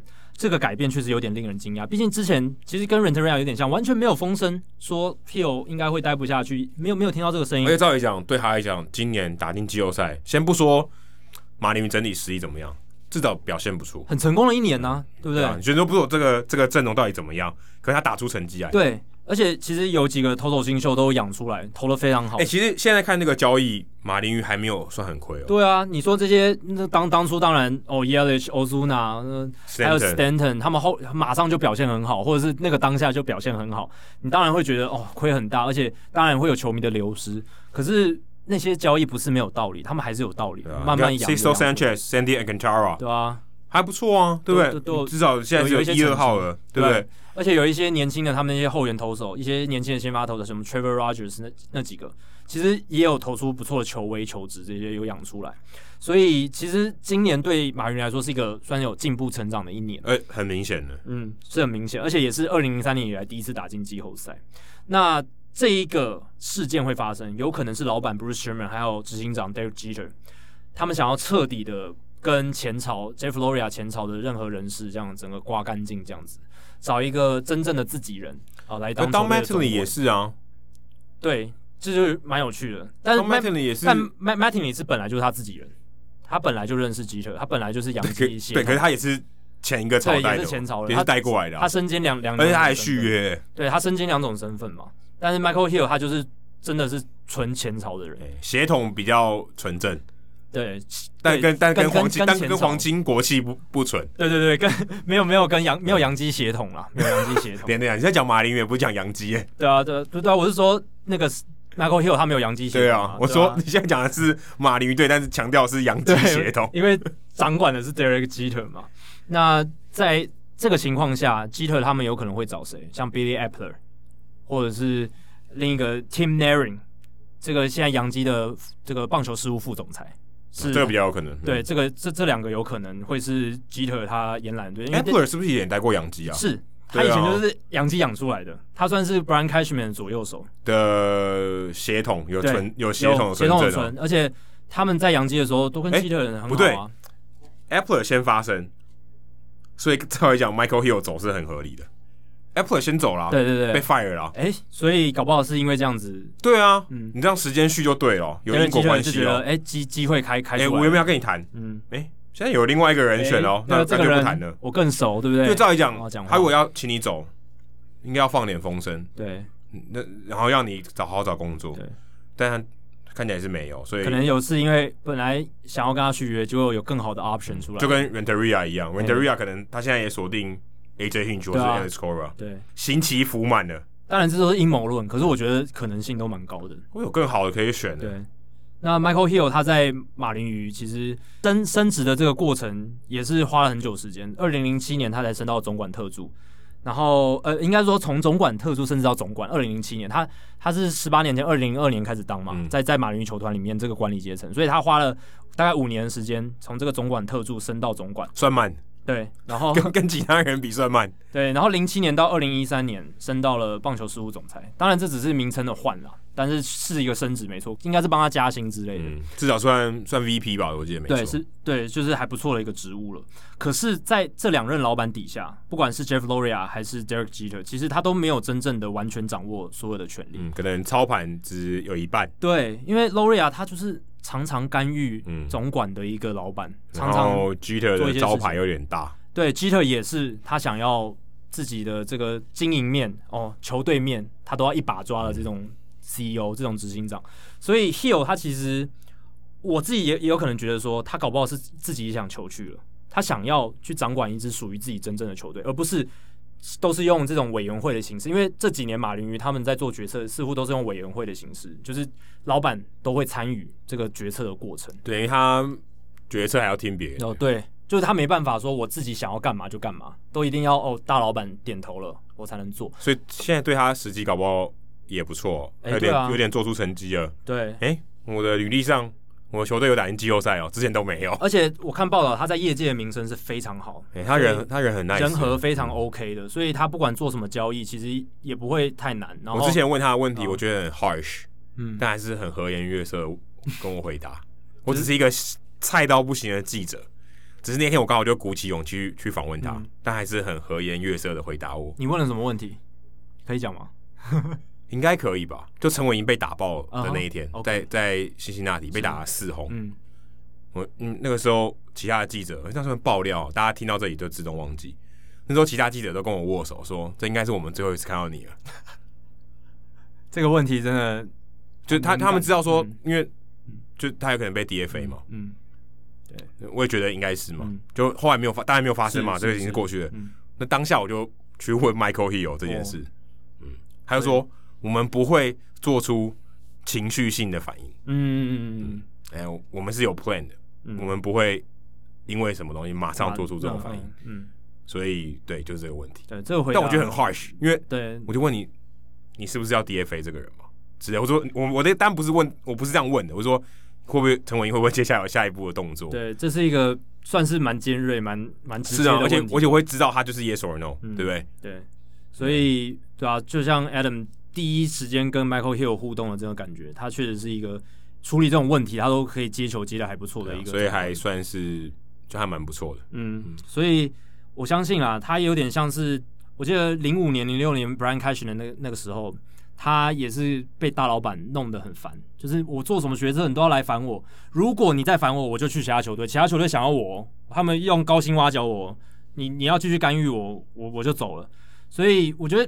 Michael Kill 可能也有一点这种情绪，他这两这两任的老板都是一直干预他，所以他可能也想说，诶、欸，我也做出成绩了，诶、欸，我在这一个球界也待了够久，而且他也年轻不到五十岁，嗯，所以这个阶段他去下一个球队发展他的新的下一个目标，我觉得是也是蛮 OK 的。然后报道就有写说，他蛮有可能的是辛辛那提红人，因为红人队最近才跟我刚刚又讲红人诶、欸，对，我刚才访问对也是红人，对我刚刚就对这些蛮蛮好的转过来。红人他们最近也是跟我们上集有提到，跟 Dick Williams 他们的总管也是结束了合作的关系嘛，好像都有一些正常讲好像都有一些脉络，都有脉络。等下这是在玩大风吹，是不是？对，其实也是啊，这些总管换来换去都是那几个嘛，某种程度也是大风吹，但有些人会被淘汰，还是有，会有些人新的很多很多还是都是大风吹，球队到那支球队。那 Michael Hill 很巧巧的也是，他小时候是在辛辛那提长大的哦，所以也有这种家家乡的渊源，所以。他们有蛮高的几率会到家乡为辛辛那提红人队服务，当然，因为他至少可能小时候也是去 Crossley Field 看球，欸、呃，就是从小看着红人球员大红机器这一些，对不对？他他应该没 应该没那么老吧？他四十九岁，所以他出生的时候还没一九七一年那时候哦，差不多，差不多很小的时候，红人队最强的时候，很小的时候，可能十岁以前。对啊，所以这是一个蛮大可能啊。当然，你说天使费城有没有可能？当然，运动家也有可能啊。运动家也有可能。所以，哎，但运动家他们有这个 David Forst 哦，对，对，David Forst 就会应该只会接直接接手接下来可能会离开的 Billy Beane 的位置，这样子，对啊，所以我们接下来就看 Michael Hill 他的去向是什么。那这个我看到报道里面还有提到说，这个基特他其实在做决策的时候，他有时候听他们的这个。球员发展部门的主管 Gary Denbo 的几率还比他听 Michael Hill 的话来得高，因为 Gary Denbo 他也是协同纯正，以前以前有待过洋基的，对啊，所以 Derek Jeter 他可能就是会有这种大小眼的状况，可能也是造成 Michael Hill 不满的一个，我不知道他有没有不满了，可能也是造成他想要离开的一个理由。你看，你说华人这种皇亲国戚、裙带关系，美国人也很多，好不好？真的，这种职场的东西。我觉得这挺正常的，不好啦，但很正常，到处都有了。你总是会想要跟自己熟悉的人多合作嘛，多。但这个应该是一个习性，可是应该要抗拒，因为你这个同温层哦越厚，同质性越高，大家思考方式越将越越相越相近，好，这其实对大家是不好的啊，要换一些新的口味，对吧？老实讲啦，理性上来讲，有很多最好的决策，并不是你最喜欢的决策。但是，或者不是你直觉下下的那个决策。但是你如果要为了团体好，为了你的这个职涯好，你可能要选择一个令你比较不舒服的决定，这是有可能的。但他就想要巩固权力中心。嘿，对，Gary Dembo，对啊，所以，对啊，马马林鱼接下来不知道会用谁，我是猜测洋基协同出身的几率会蛮高的。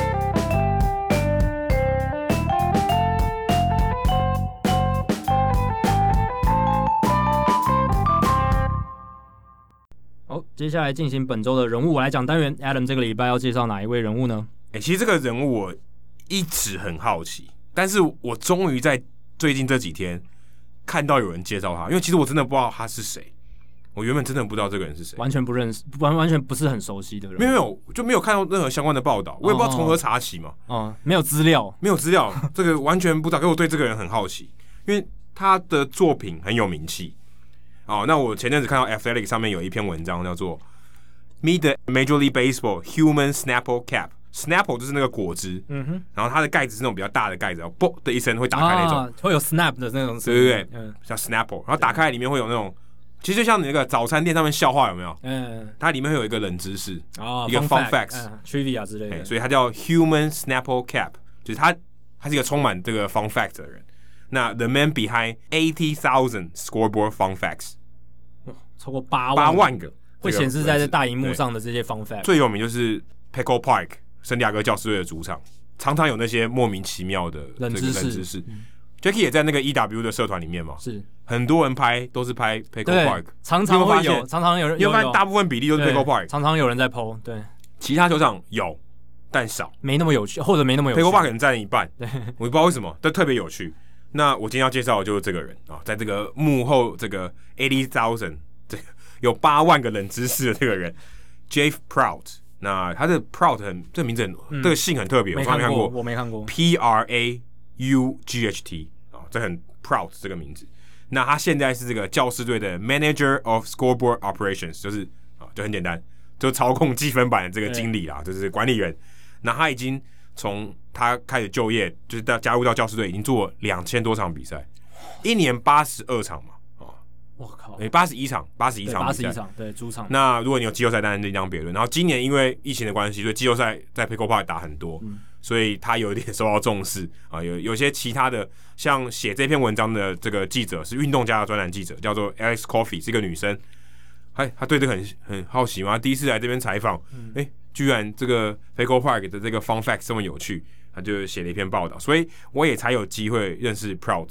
先生，两千多场比赛等于二十几年了。二十几年，对，对他从一九九七年就在教师队工作，所以八万条真的蛮夸张。八万条 fun facts，哎、欸，我们我们一一集能讲几个？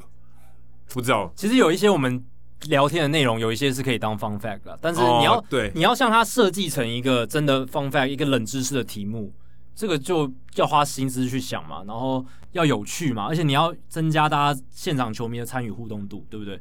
你也不能就是都丢出来问题完全没有共鸣。哎、欸，可是说真的，我觉得他的 fun facts 有时候真的冷到爆，还还是已经不是冷知识，可能可能是冻知识，冷冻那个 冻。Okay.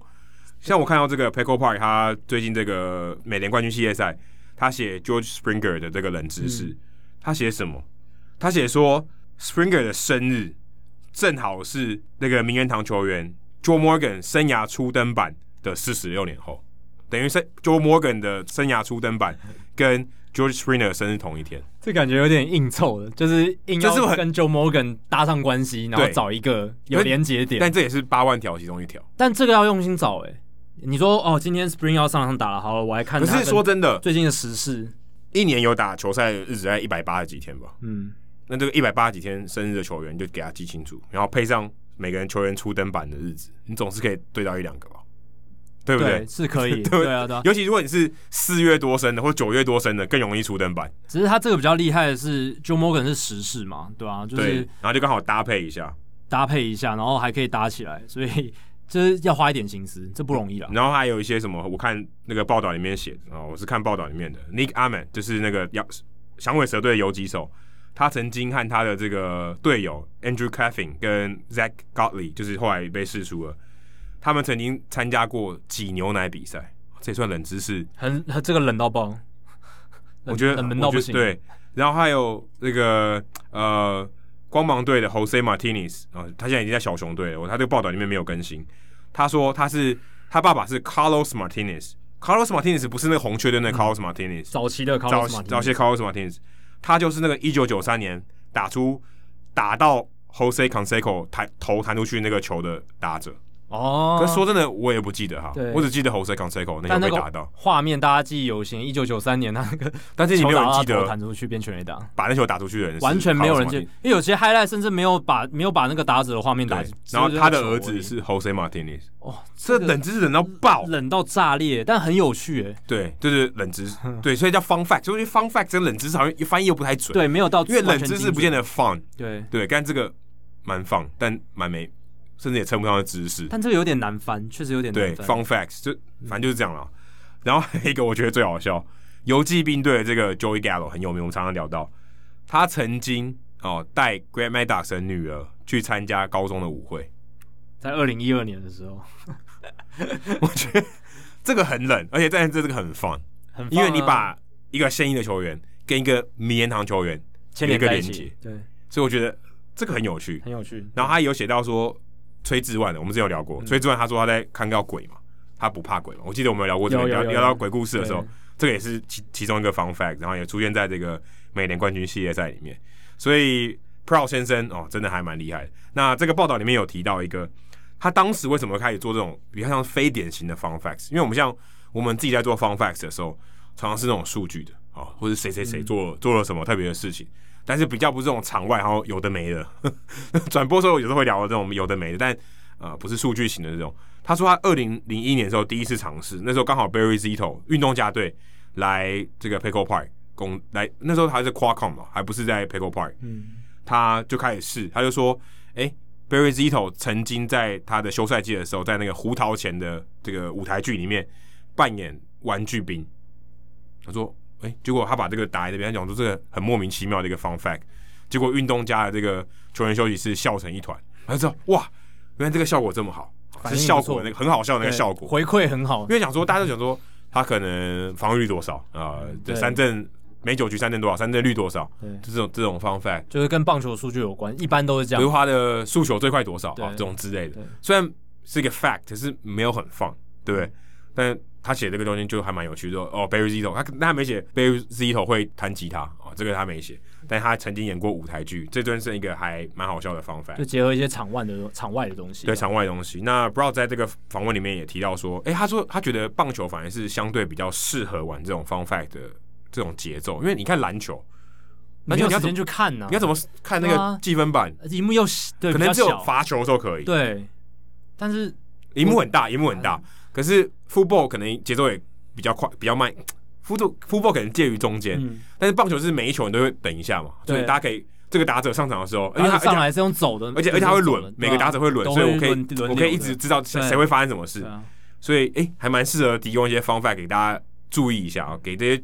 球迷啊，或球员知道这些资讯，蛮吸引人的啊！不是给这些啊打击三围啊，什么时候打出生涯第一支全垒打，出登板什么时候啊，什么之类的这种，可能大家查 Baseball Reference 可能查得到。那这东西是，哎、欸，你必须收集大量的资料，看一些 Web 才才有办法收集到。所以，哎、欸，还蛮有趣。他就是想要说，他希望带给其他这些球迷啊，进场的球迷有一些不同的感受，对，加入一些不同的元素啦，然后让大家。就是有一些空白的时间的时候，有一些不同的资讯可以获取。对啊，或者是分散一些注意力也不错。而且我看到他这个收集的方式，其实有点出乎我意料。因为他说他并不是，就他不是跟 Barry Zito 聊说，哎、你有没有聊一聊？突然聊到舞台剧，他不是，他跟我们一样，还是大量的看 Twitter 新闻访问，然后是 Baseball Baseball Reference。我相信 Joyce Springer 那已经他查 Baseball Reference 查到的，其实跟我们差不多，就有有一种局外人的感觉，他并没有。真的去跟球员聊天啊，这些拿到这些资讯，然后他把这些大量的浏览去吸收，又把它存在这个 Word 档，每一个球队一个 Word 档，算有点土法炼钢的。我觉得蛮土法炼钢的。还好他不是跟我说他放在那种纸本的资料夹，我想说那你也太古老了。而且还有很有趣的是，他不止三十个 Word 档，他是三十一个 Word 档，因为还有 Free Agent，还有自由球员，他也把它归一个档，所以他可以在那边调动啊，自己好像玩 Fantasy Baseball 一样。可以自己去组某一个队伍，这样，所以他在每一个球队来的时候，他都可以准备好他的方法。有些我看他写说，有些球员可能是五十条哦，最最少大概十条，也不简单啊。十条他可以用一个系列赛吧，对不对？刚好他上来三个打席啊之类的，然后三场比赛，十差不多十个吧，都不同的，对，都不同的，哎，还蛮有趣的哦，还蛮有新意的。所以他就大量的收集这些东西，所以蛮好玩的。然后他其实在他的 Twitter 上面也会把他觉得。诶、欸，当天可能比较有趣的 fun facts，他就把它这个贴出来，就他可能拍一张照放在他 Twitter 这个账号里面，所以大家有兴趣也可以去去追踪他的这个 Twitter account。那我告诉大家是 at jpro p r o twenty two，就二十二数字的二十二。可是其实我在找的时候，我就想说，这个做 fun facts 的人应该有些蛛丝马迹留在这个网络上，就几乎没有。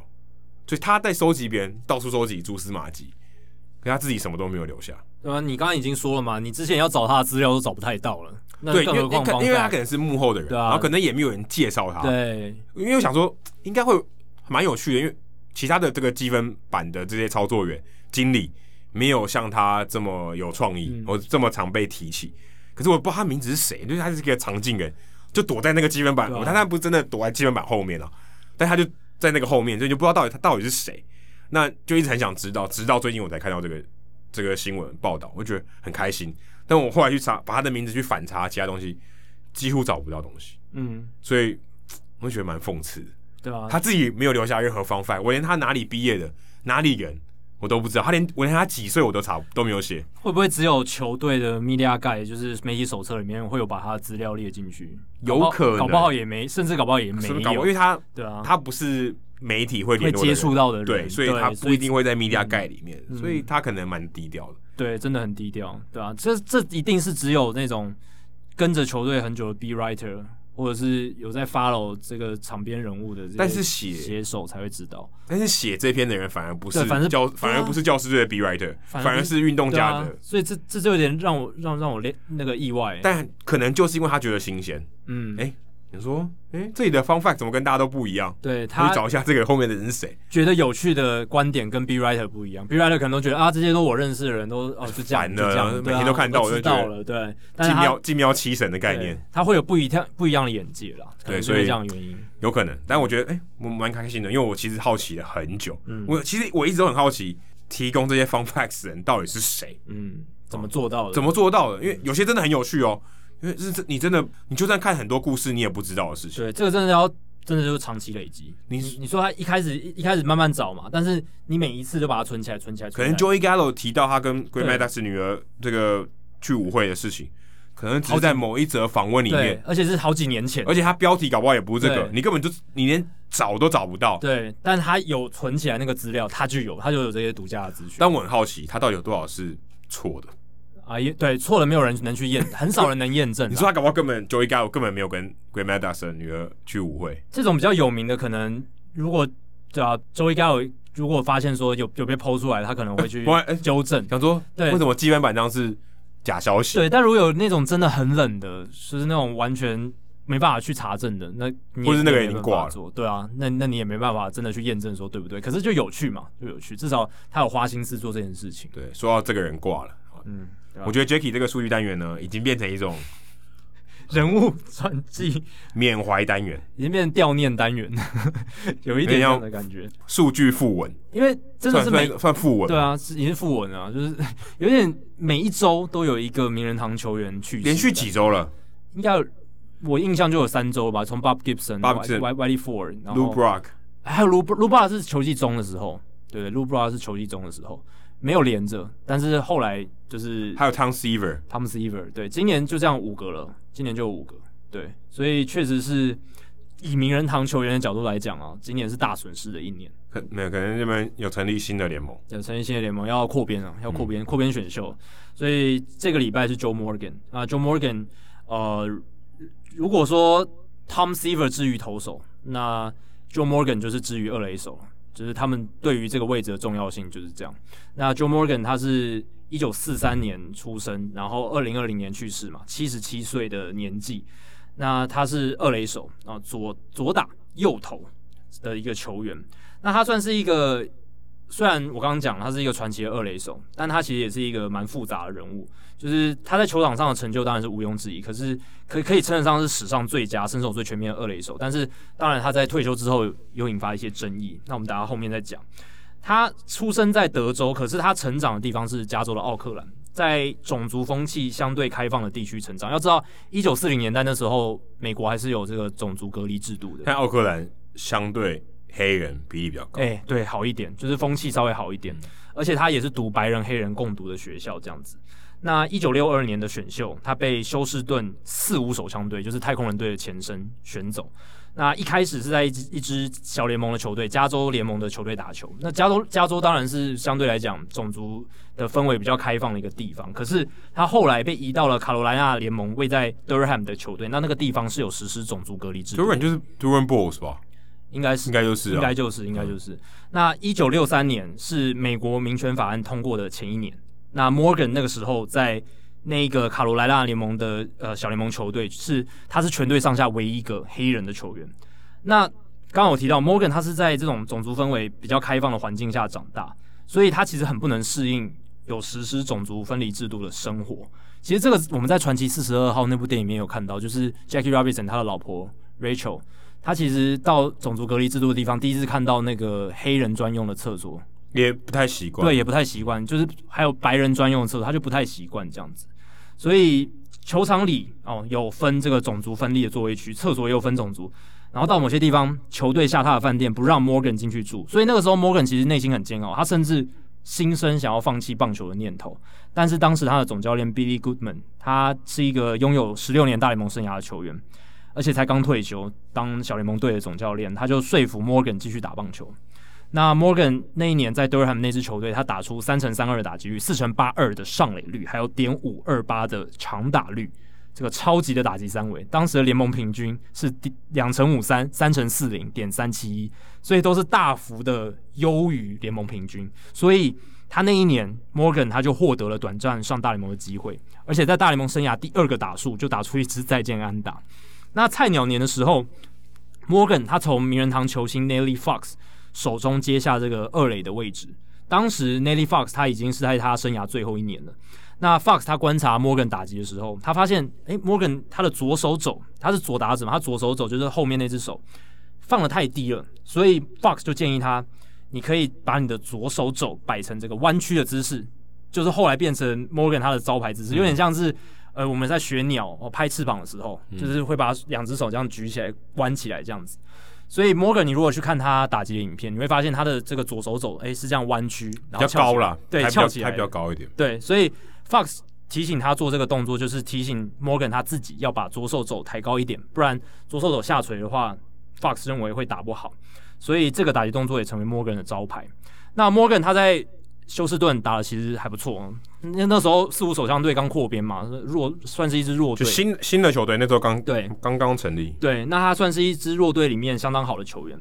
但是，一九六八年季中有一个很重要的变化，那时候已经变太空人了，太空人就。换了总教练，用 Harry Walker 取代 Grady Hatton，所以 Harry Walker 就成为休斯顿太空人的新任总教练。那 Morgan 因为这个新的总教练，他在太空人生涯迅速变质。怎么说？Harry Walker 他是著名球星 Dixie Walker 的弟弟。大家如果不知道 Dixie Walker 是谁，请大家去复习《传奇四十二号》这一部棒球电影。那部电影里面，大家还记得道奇队里面有球员发起。拒拒绝让 Jackie Robinson 呃进来球队的这个请愿嘛？那那个球员发起的人是谁？就是 Dixie Walker。而且后来道奇全队上下几乎都已经接纳 Jackie Robinson 了，就只剩下 Dixie Walker，他很坚持，他是非常反对 Jackie Robinson 在这支球队上，非常反对种族融合这一件事情。呃，所以 Dixie Walker 他的弟弟 Harry Walker 其实跟他哥哥一样，也是非常种族歧视的一个人。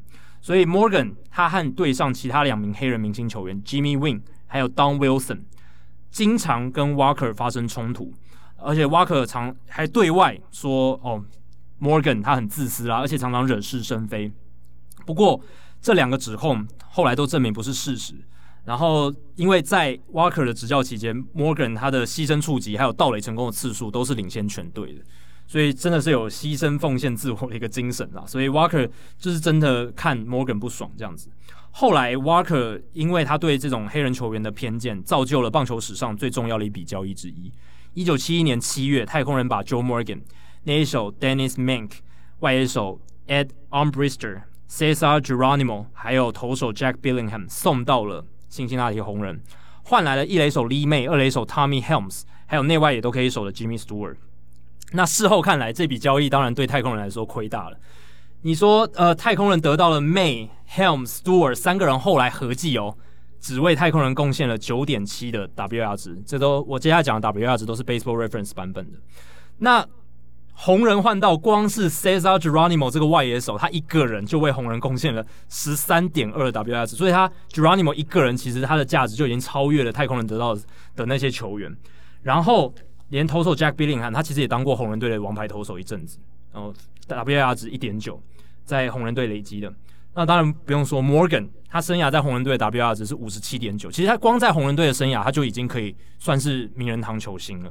那 Mank 这个内野手，他也有累积过四点一的 WR 值，所以其实当年交易发生的当下，红人球迷还觉得自己亏大了，因为 Lee May 他从一九六九年到一九七一年，他累积了一百一十一轰，平均每年可以打三十轰，而且还有三百零二分的打点。那时候大家都非常重视打点，但是。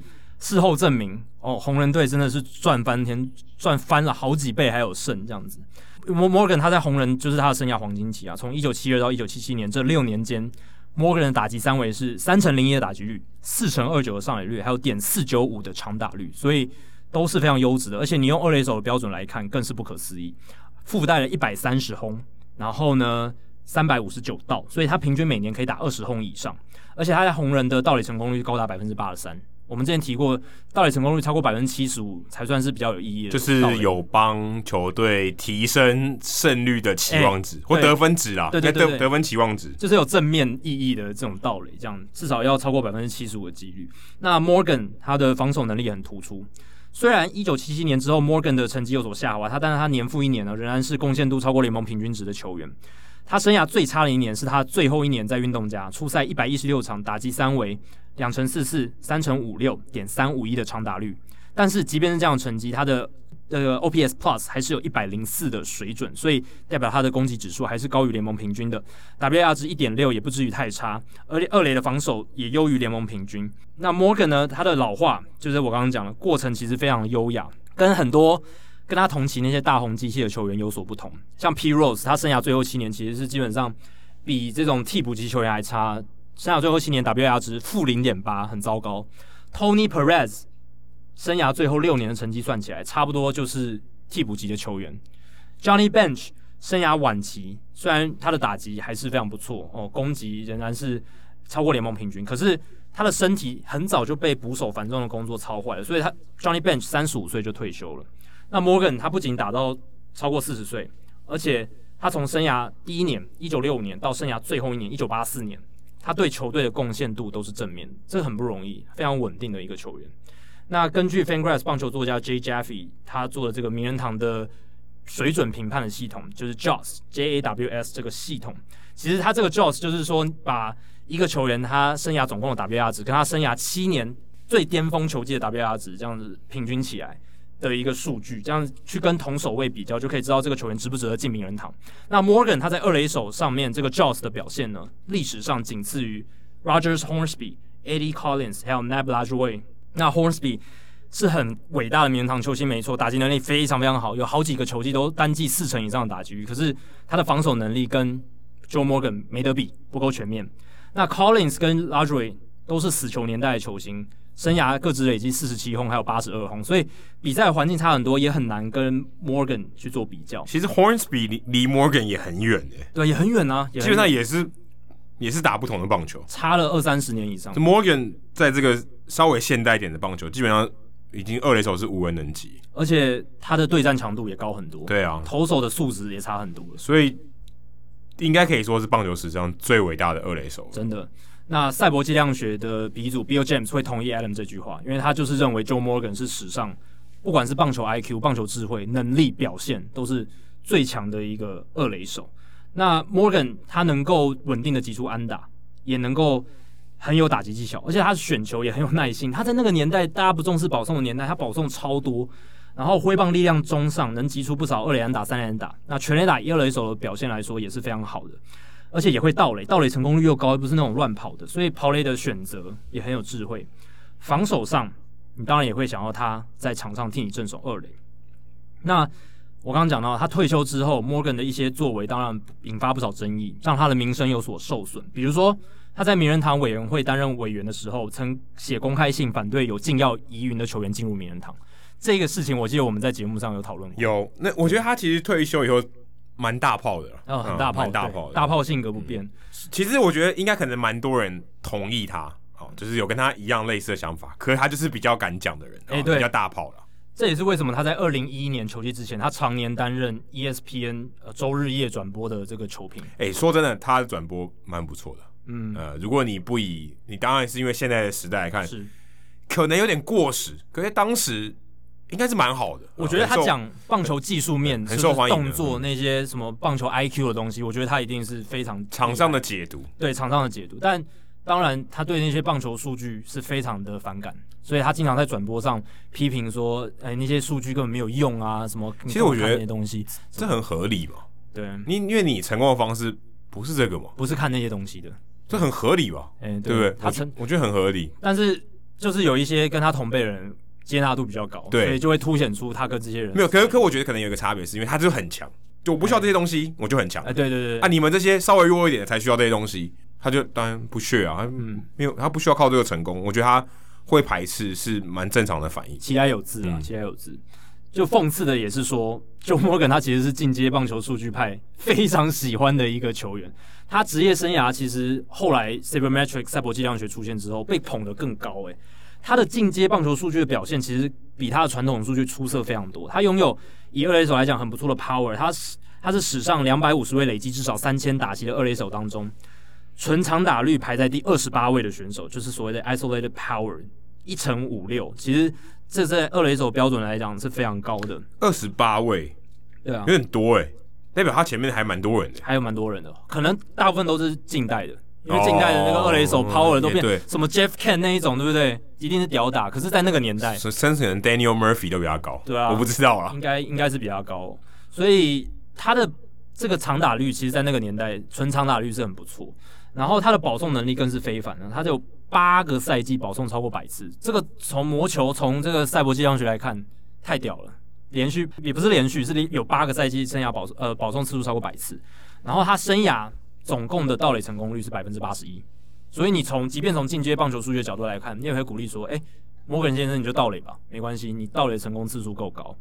然后呢，生涯累积六百八十九盗，哎，很多哎、欸，六百八十九盗。现现在可能没办法，没办法，应该没没有球员可以达到这个。陈晨威也没办法，真的太难太难了。那当然守备能力不用再讲，就是真真的是非常出色。所以他生涯的 WR 值在 Baseball Reference 上面是一百点五，那差不多就是 Albert Pujols。你如果真的要比的话，因为 Albert p o s 也是一百左右，所以无论怎么看啊，Morgan 其实他对进阶棒球数据的反感，对照他在他生涯在进阶棒球数据上的优异表现，非常非常冲突。所以这也是反映出一个现实，就是说每个人的生涯功过都是很复杂，没有一个人只有一个面相啦。Morgan 当然你说他有一些东西会被批评，但是就是说他对进阶数据的反感啊，或者他对涉嫌禁药的这些球员设下太高的这种道德标准，这是他被。有些人诟病的，因为他就没吃药，对，他就没吃药，然后他会有那种名人堂就是肾洁癖，对洁癖。嗯、但是你就他来说啦，你他生涯的功绝对多于过。Morgan 他克服了种族歧视带来的困境，他成为大红机械的领导人物之一，非常实质的场上表现帮助球队，不是那种士气而已，不是说一个老将在队上带动精神力而已，他是真的有贡献的。而且他也是对手心目中最难对付的球员之一。你说保送那么多，他那个消耗球数的能力非常可怕。那他昔日的总教练，红人队那时候夺冠总教练 Sparky Anderson，当然也是名人堂的总教练。他就受访的时候，就他完全没有迟疑，他就说，Morgan 毫无疑问是历史上最强的二垒手，不用不用讲，就不用再跟他争论，就是这样这么简单。所以。最后稍微总结一下，用回归数据单元的本质啊。不过你刚才也讲蛮多数据的。对，也有也有也有穿插一些数据。他 Morgan 生涯成就，他退休的时候是大联盟史上以二垒手身份挥出最多全垒打、累积最多出赛数的球员，而且还曾经在一九七五年、一九七六年连续两年拿下 MVP 讲座。然后呢，Morgan 他生涯入选过十次明星赛，拿过两枚冠军戒，曾经连续五年获得金手套奖。最不可思议的是，他身高其实只有一百七十公分。以前黑人版的 Jose Altuve，哎，真的，一百七十公分真的很矮。Altuve 比一百七还矮啊？对，Altuve 更矮，大概一百六十五而已。嗯、对啊，但是 Morgan 他不曾让身材的限制影响他场上的表现。那他一九九零年首年获得名人堂候选资格就入选，而且一九九九年大家还记得吗？那一年明星在在分威球场举办，对，大联盟有选一个世纪队，All Century，对，All Century。那当然有什么 Ted Williams 那种，就是汉克阿伦，就那种。但 Ted Williams 没有守二垒，也，没有守二。就是你能想到最厉害的球员，都就是大联盟二十世纪最强的球员，都在那一次这个盛会出席。那 Joe Morgan 就是被选为二垒手的。有吗？有人全部都出席吗？没有全部出席，我说还活着的，对，对，还活着的，嗯、对，就是都有出席这样子。所以。我想，我未我们未来可能也很难再看到像他这么杰出的二垒手，我觉得真的很难了。不一定哦，我觉得这个不一定啊。但是怎么讲？你看，像我在奥土匪，我觉得很强，对不对？有拿过 MVP 了，但是他也不是像 Morgan 那么会选球，对不对？形态不一样，形态不一样。但阿土匪也是这个时代很强的二垒手啊。嗯，但是生涯要像 Morgan。这么长，这么长，欸、而且这个这个这个就不容易了。对，都表示阿杜贝有这个机会，有机会、嗯，我觉得有机会哦。对，但是就是要生涯年那么长，表现那么稳定，到四十岁的时候还有正面的贡献，是我觉得这是真的很难很难被超越了。对，嗯、当然还是有可能，我们就期待下一个能够超越 Morgan 的，绝对会是未来的球迷之父。好，以上就是《Hito 大联盟》第一百八十七集的全部内容。如果大家喜欢我们节目的话，欢迎加入《Hito 大联盟》在脸书的社团 H I T O 大联盟讨论区。加入这个社团，回答三个简单的问题，就可以进入社团，跟我和 Adam 还有其他上过我们节目的来宾以及听众朋友讨论棒球、分析棒球。如果大家有任何美职或棒球的相关问题，欢迎上我们的官网 hito mlb.com，h i t o m l b.com 上面填写发问的表单，我们会尽可能在节目一个月一次的听众信箱单元上面统一回答、讨论、分析大家提出的想法还有问题。如果你想要订阅我们的节目，也很简单，详情请上我们的官网 hitomlb.com，上面有订阅方式的解说。不管你用电脑、手机、平板作业系统是 iOS 还是 Android，都可以免费订阅。如果你用 Spotify 的话，也可以直接在 Spotify 上面追踪我们节目。最后，希望大家都 iTunes 的 Podcast 专区，在 Hito 大联盟的页面底下帮我们评分，还有留言，给我们回馈，让我们可以做得更好，也让还没有听过 Hito 大联盟的朋友能更快速的了解我们的内容还有特色。如果写得好的话，还有机会在节目中被念出来哦。那今天节目就到这里，谢谢大家，拜拜，拜拜。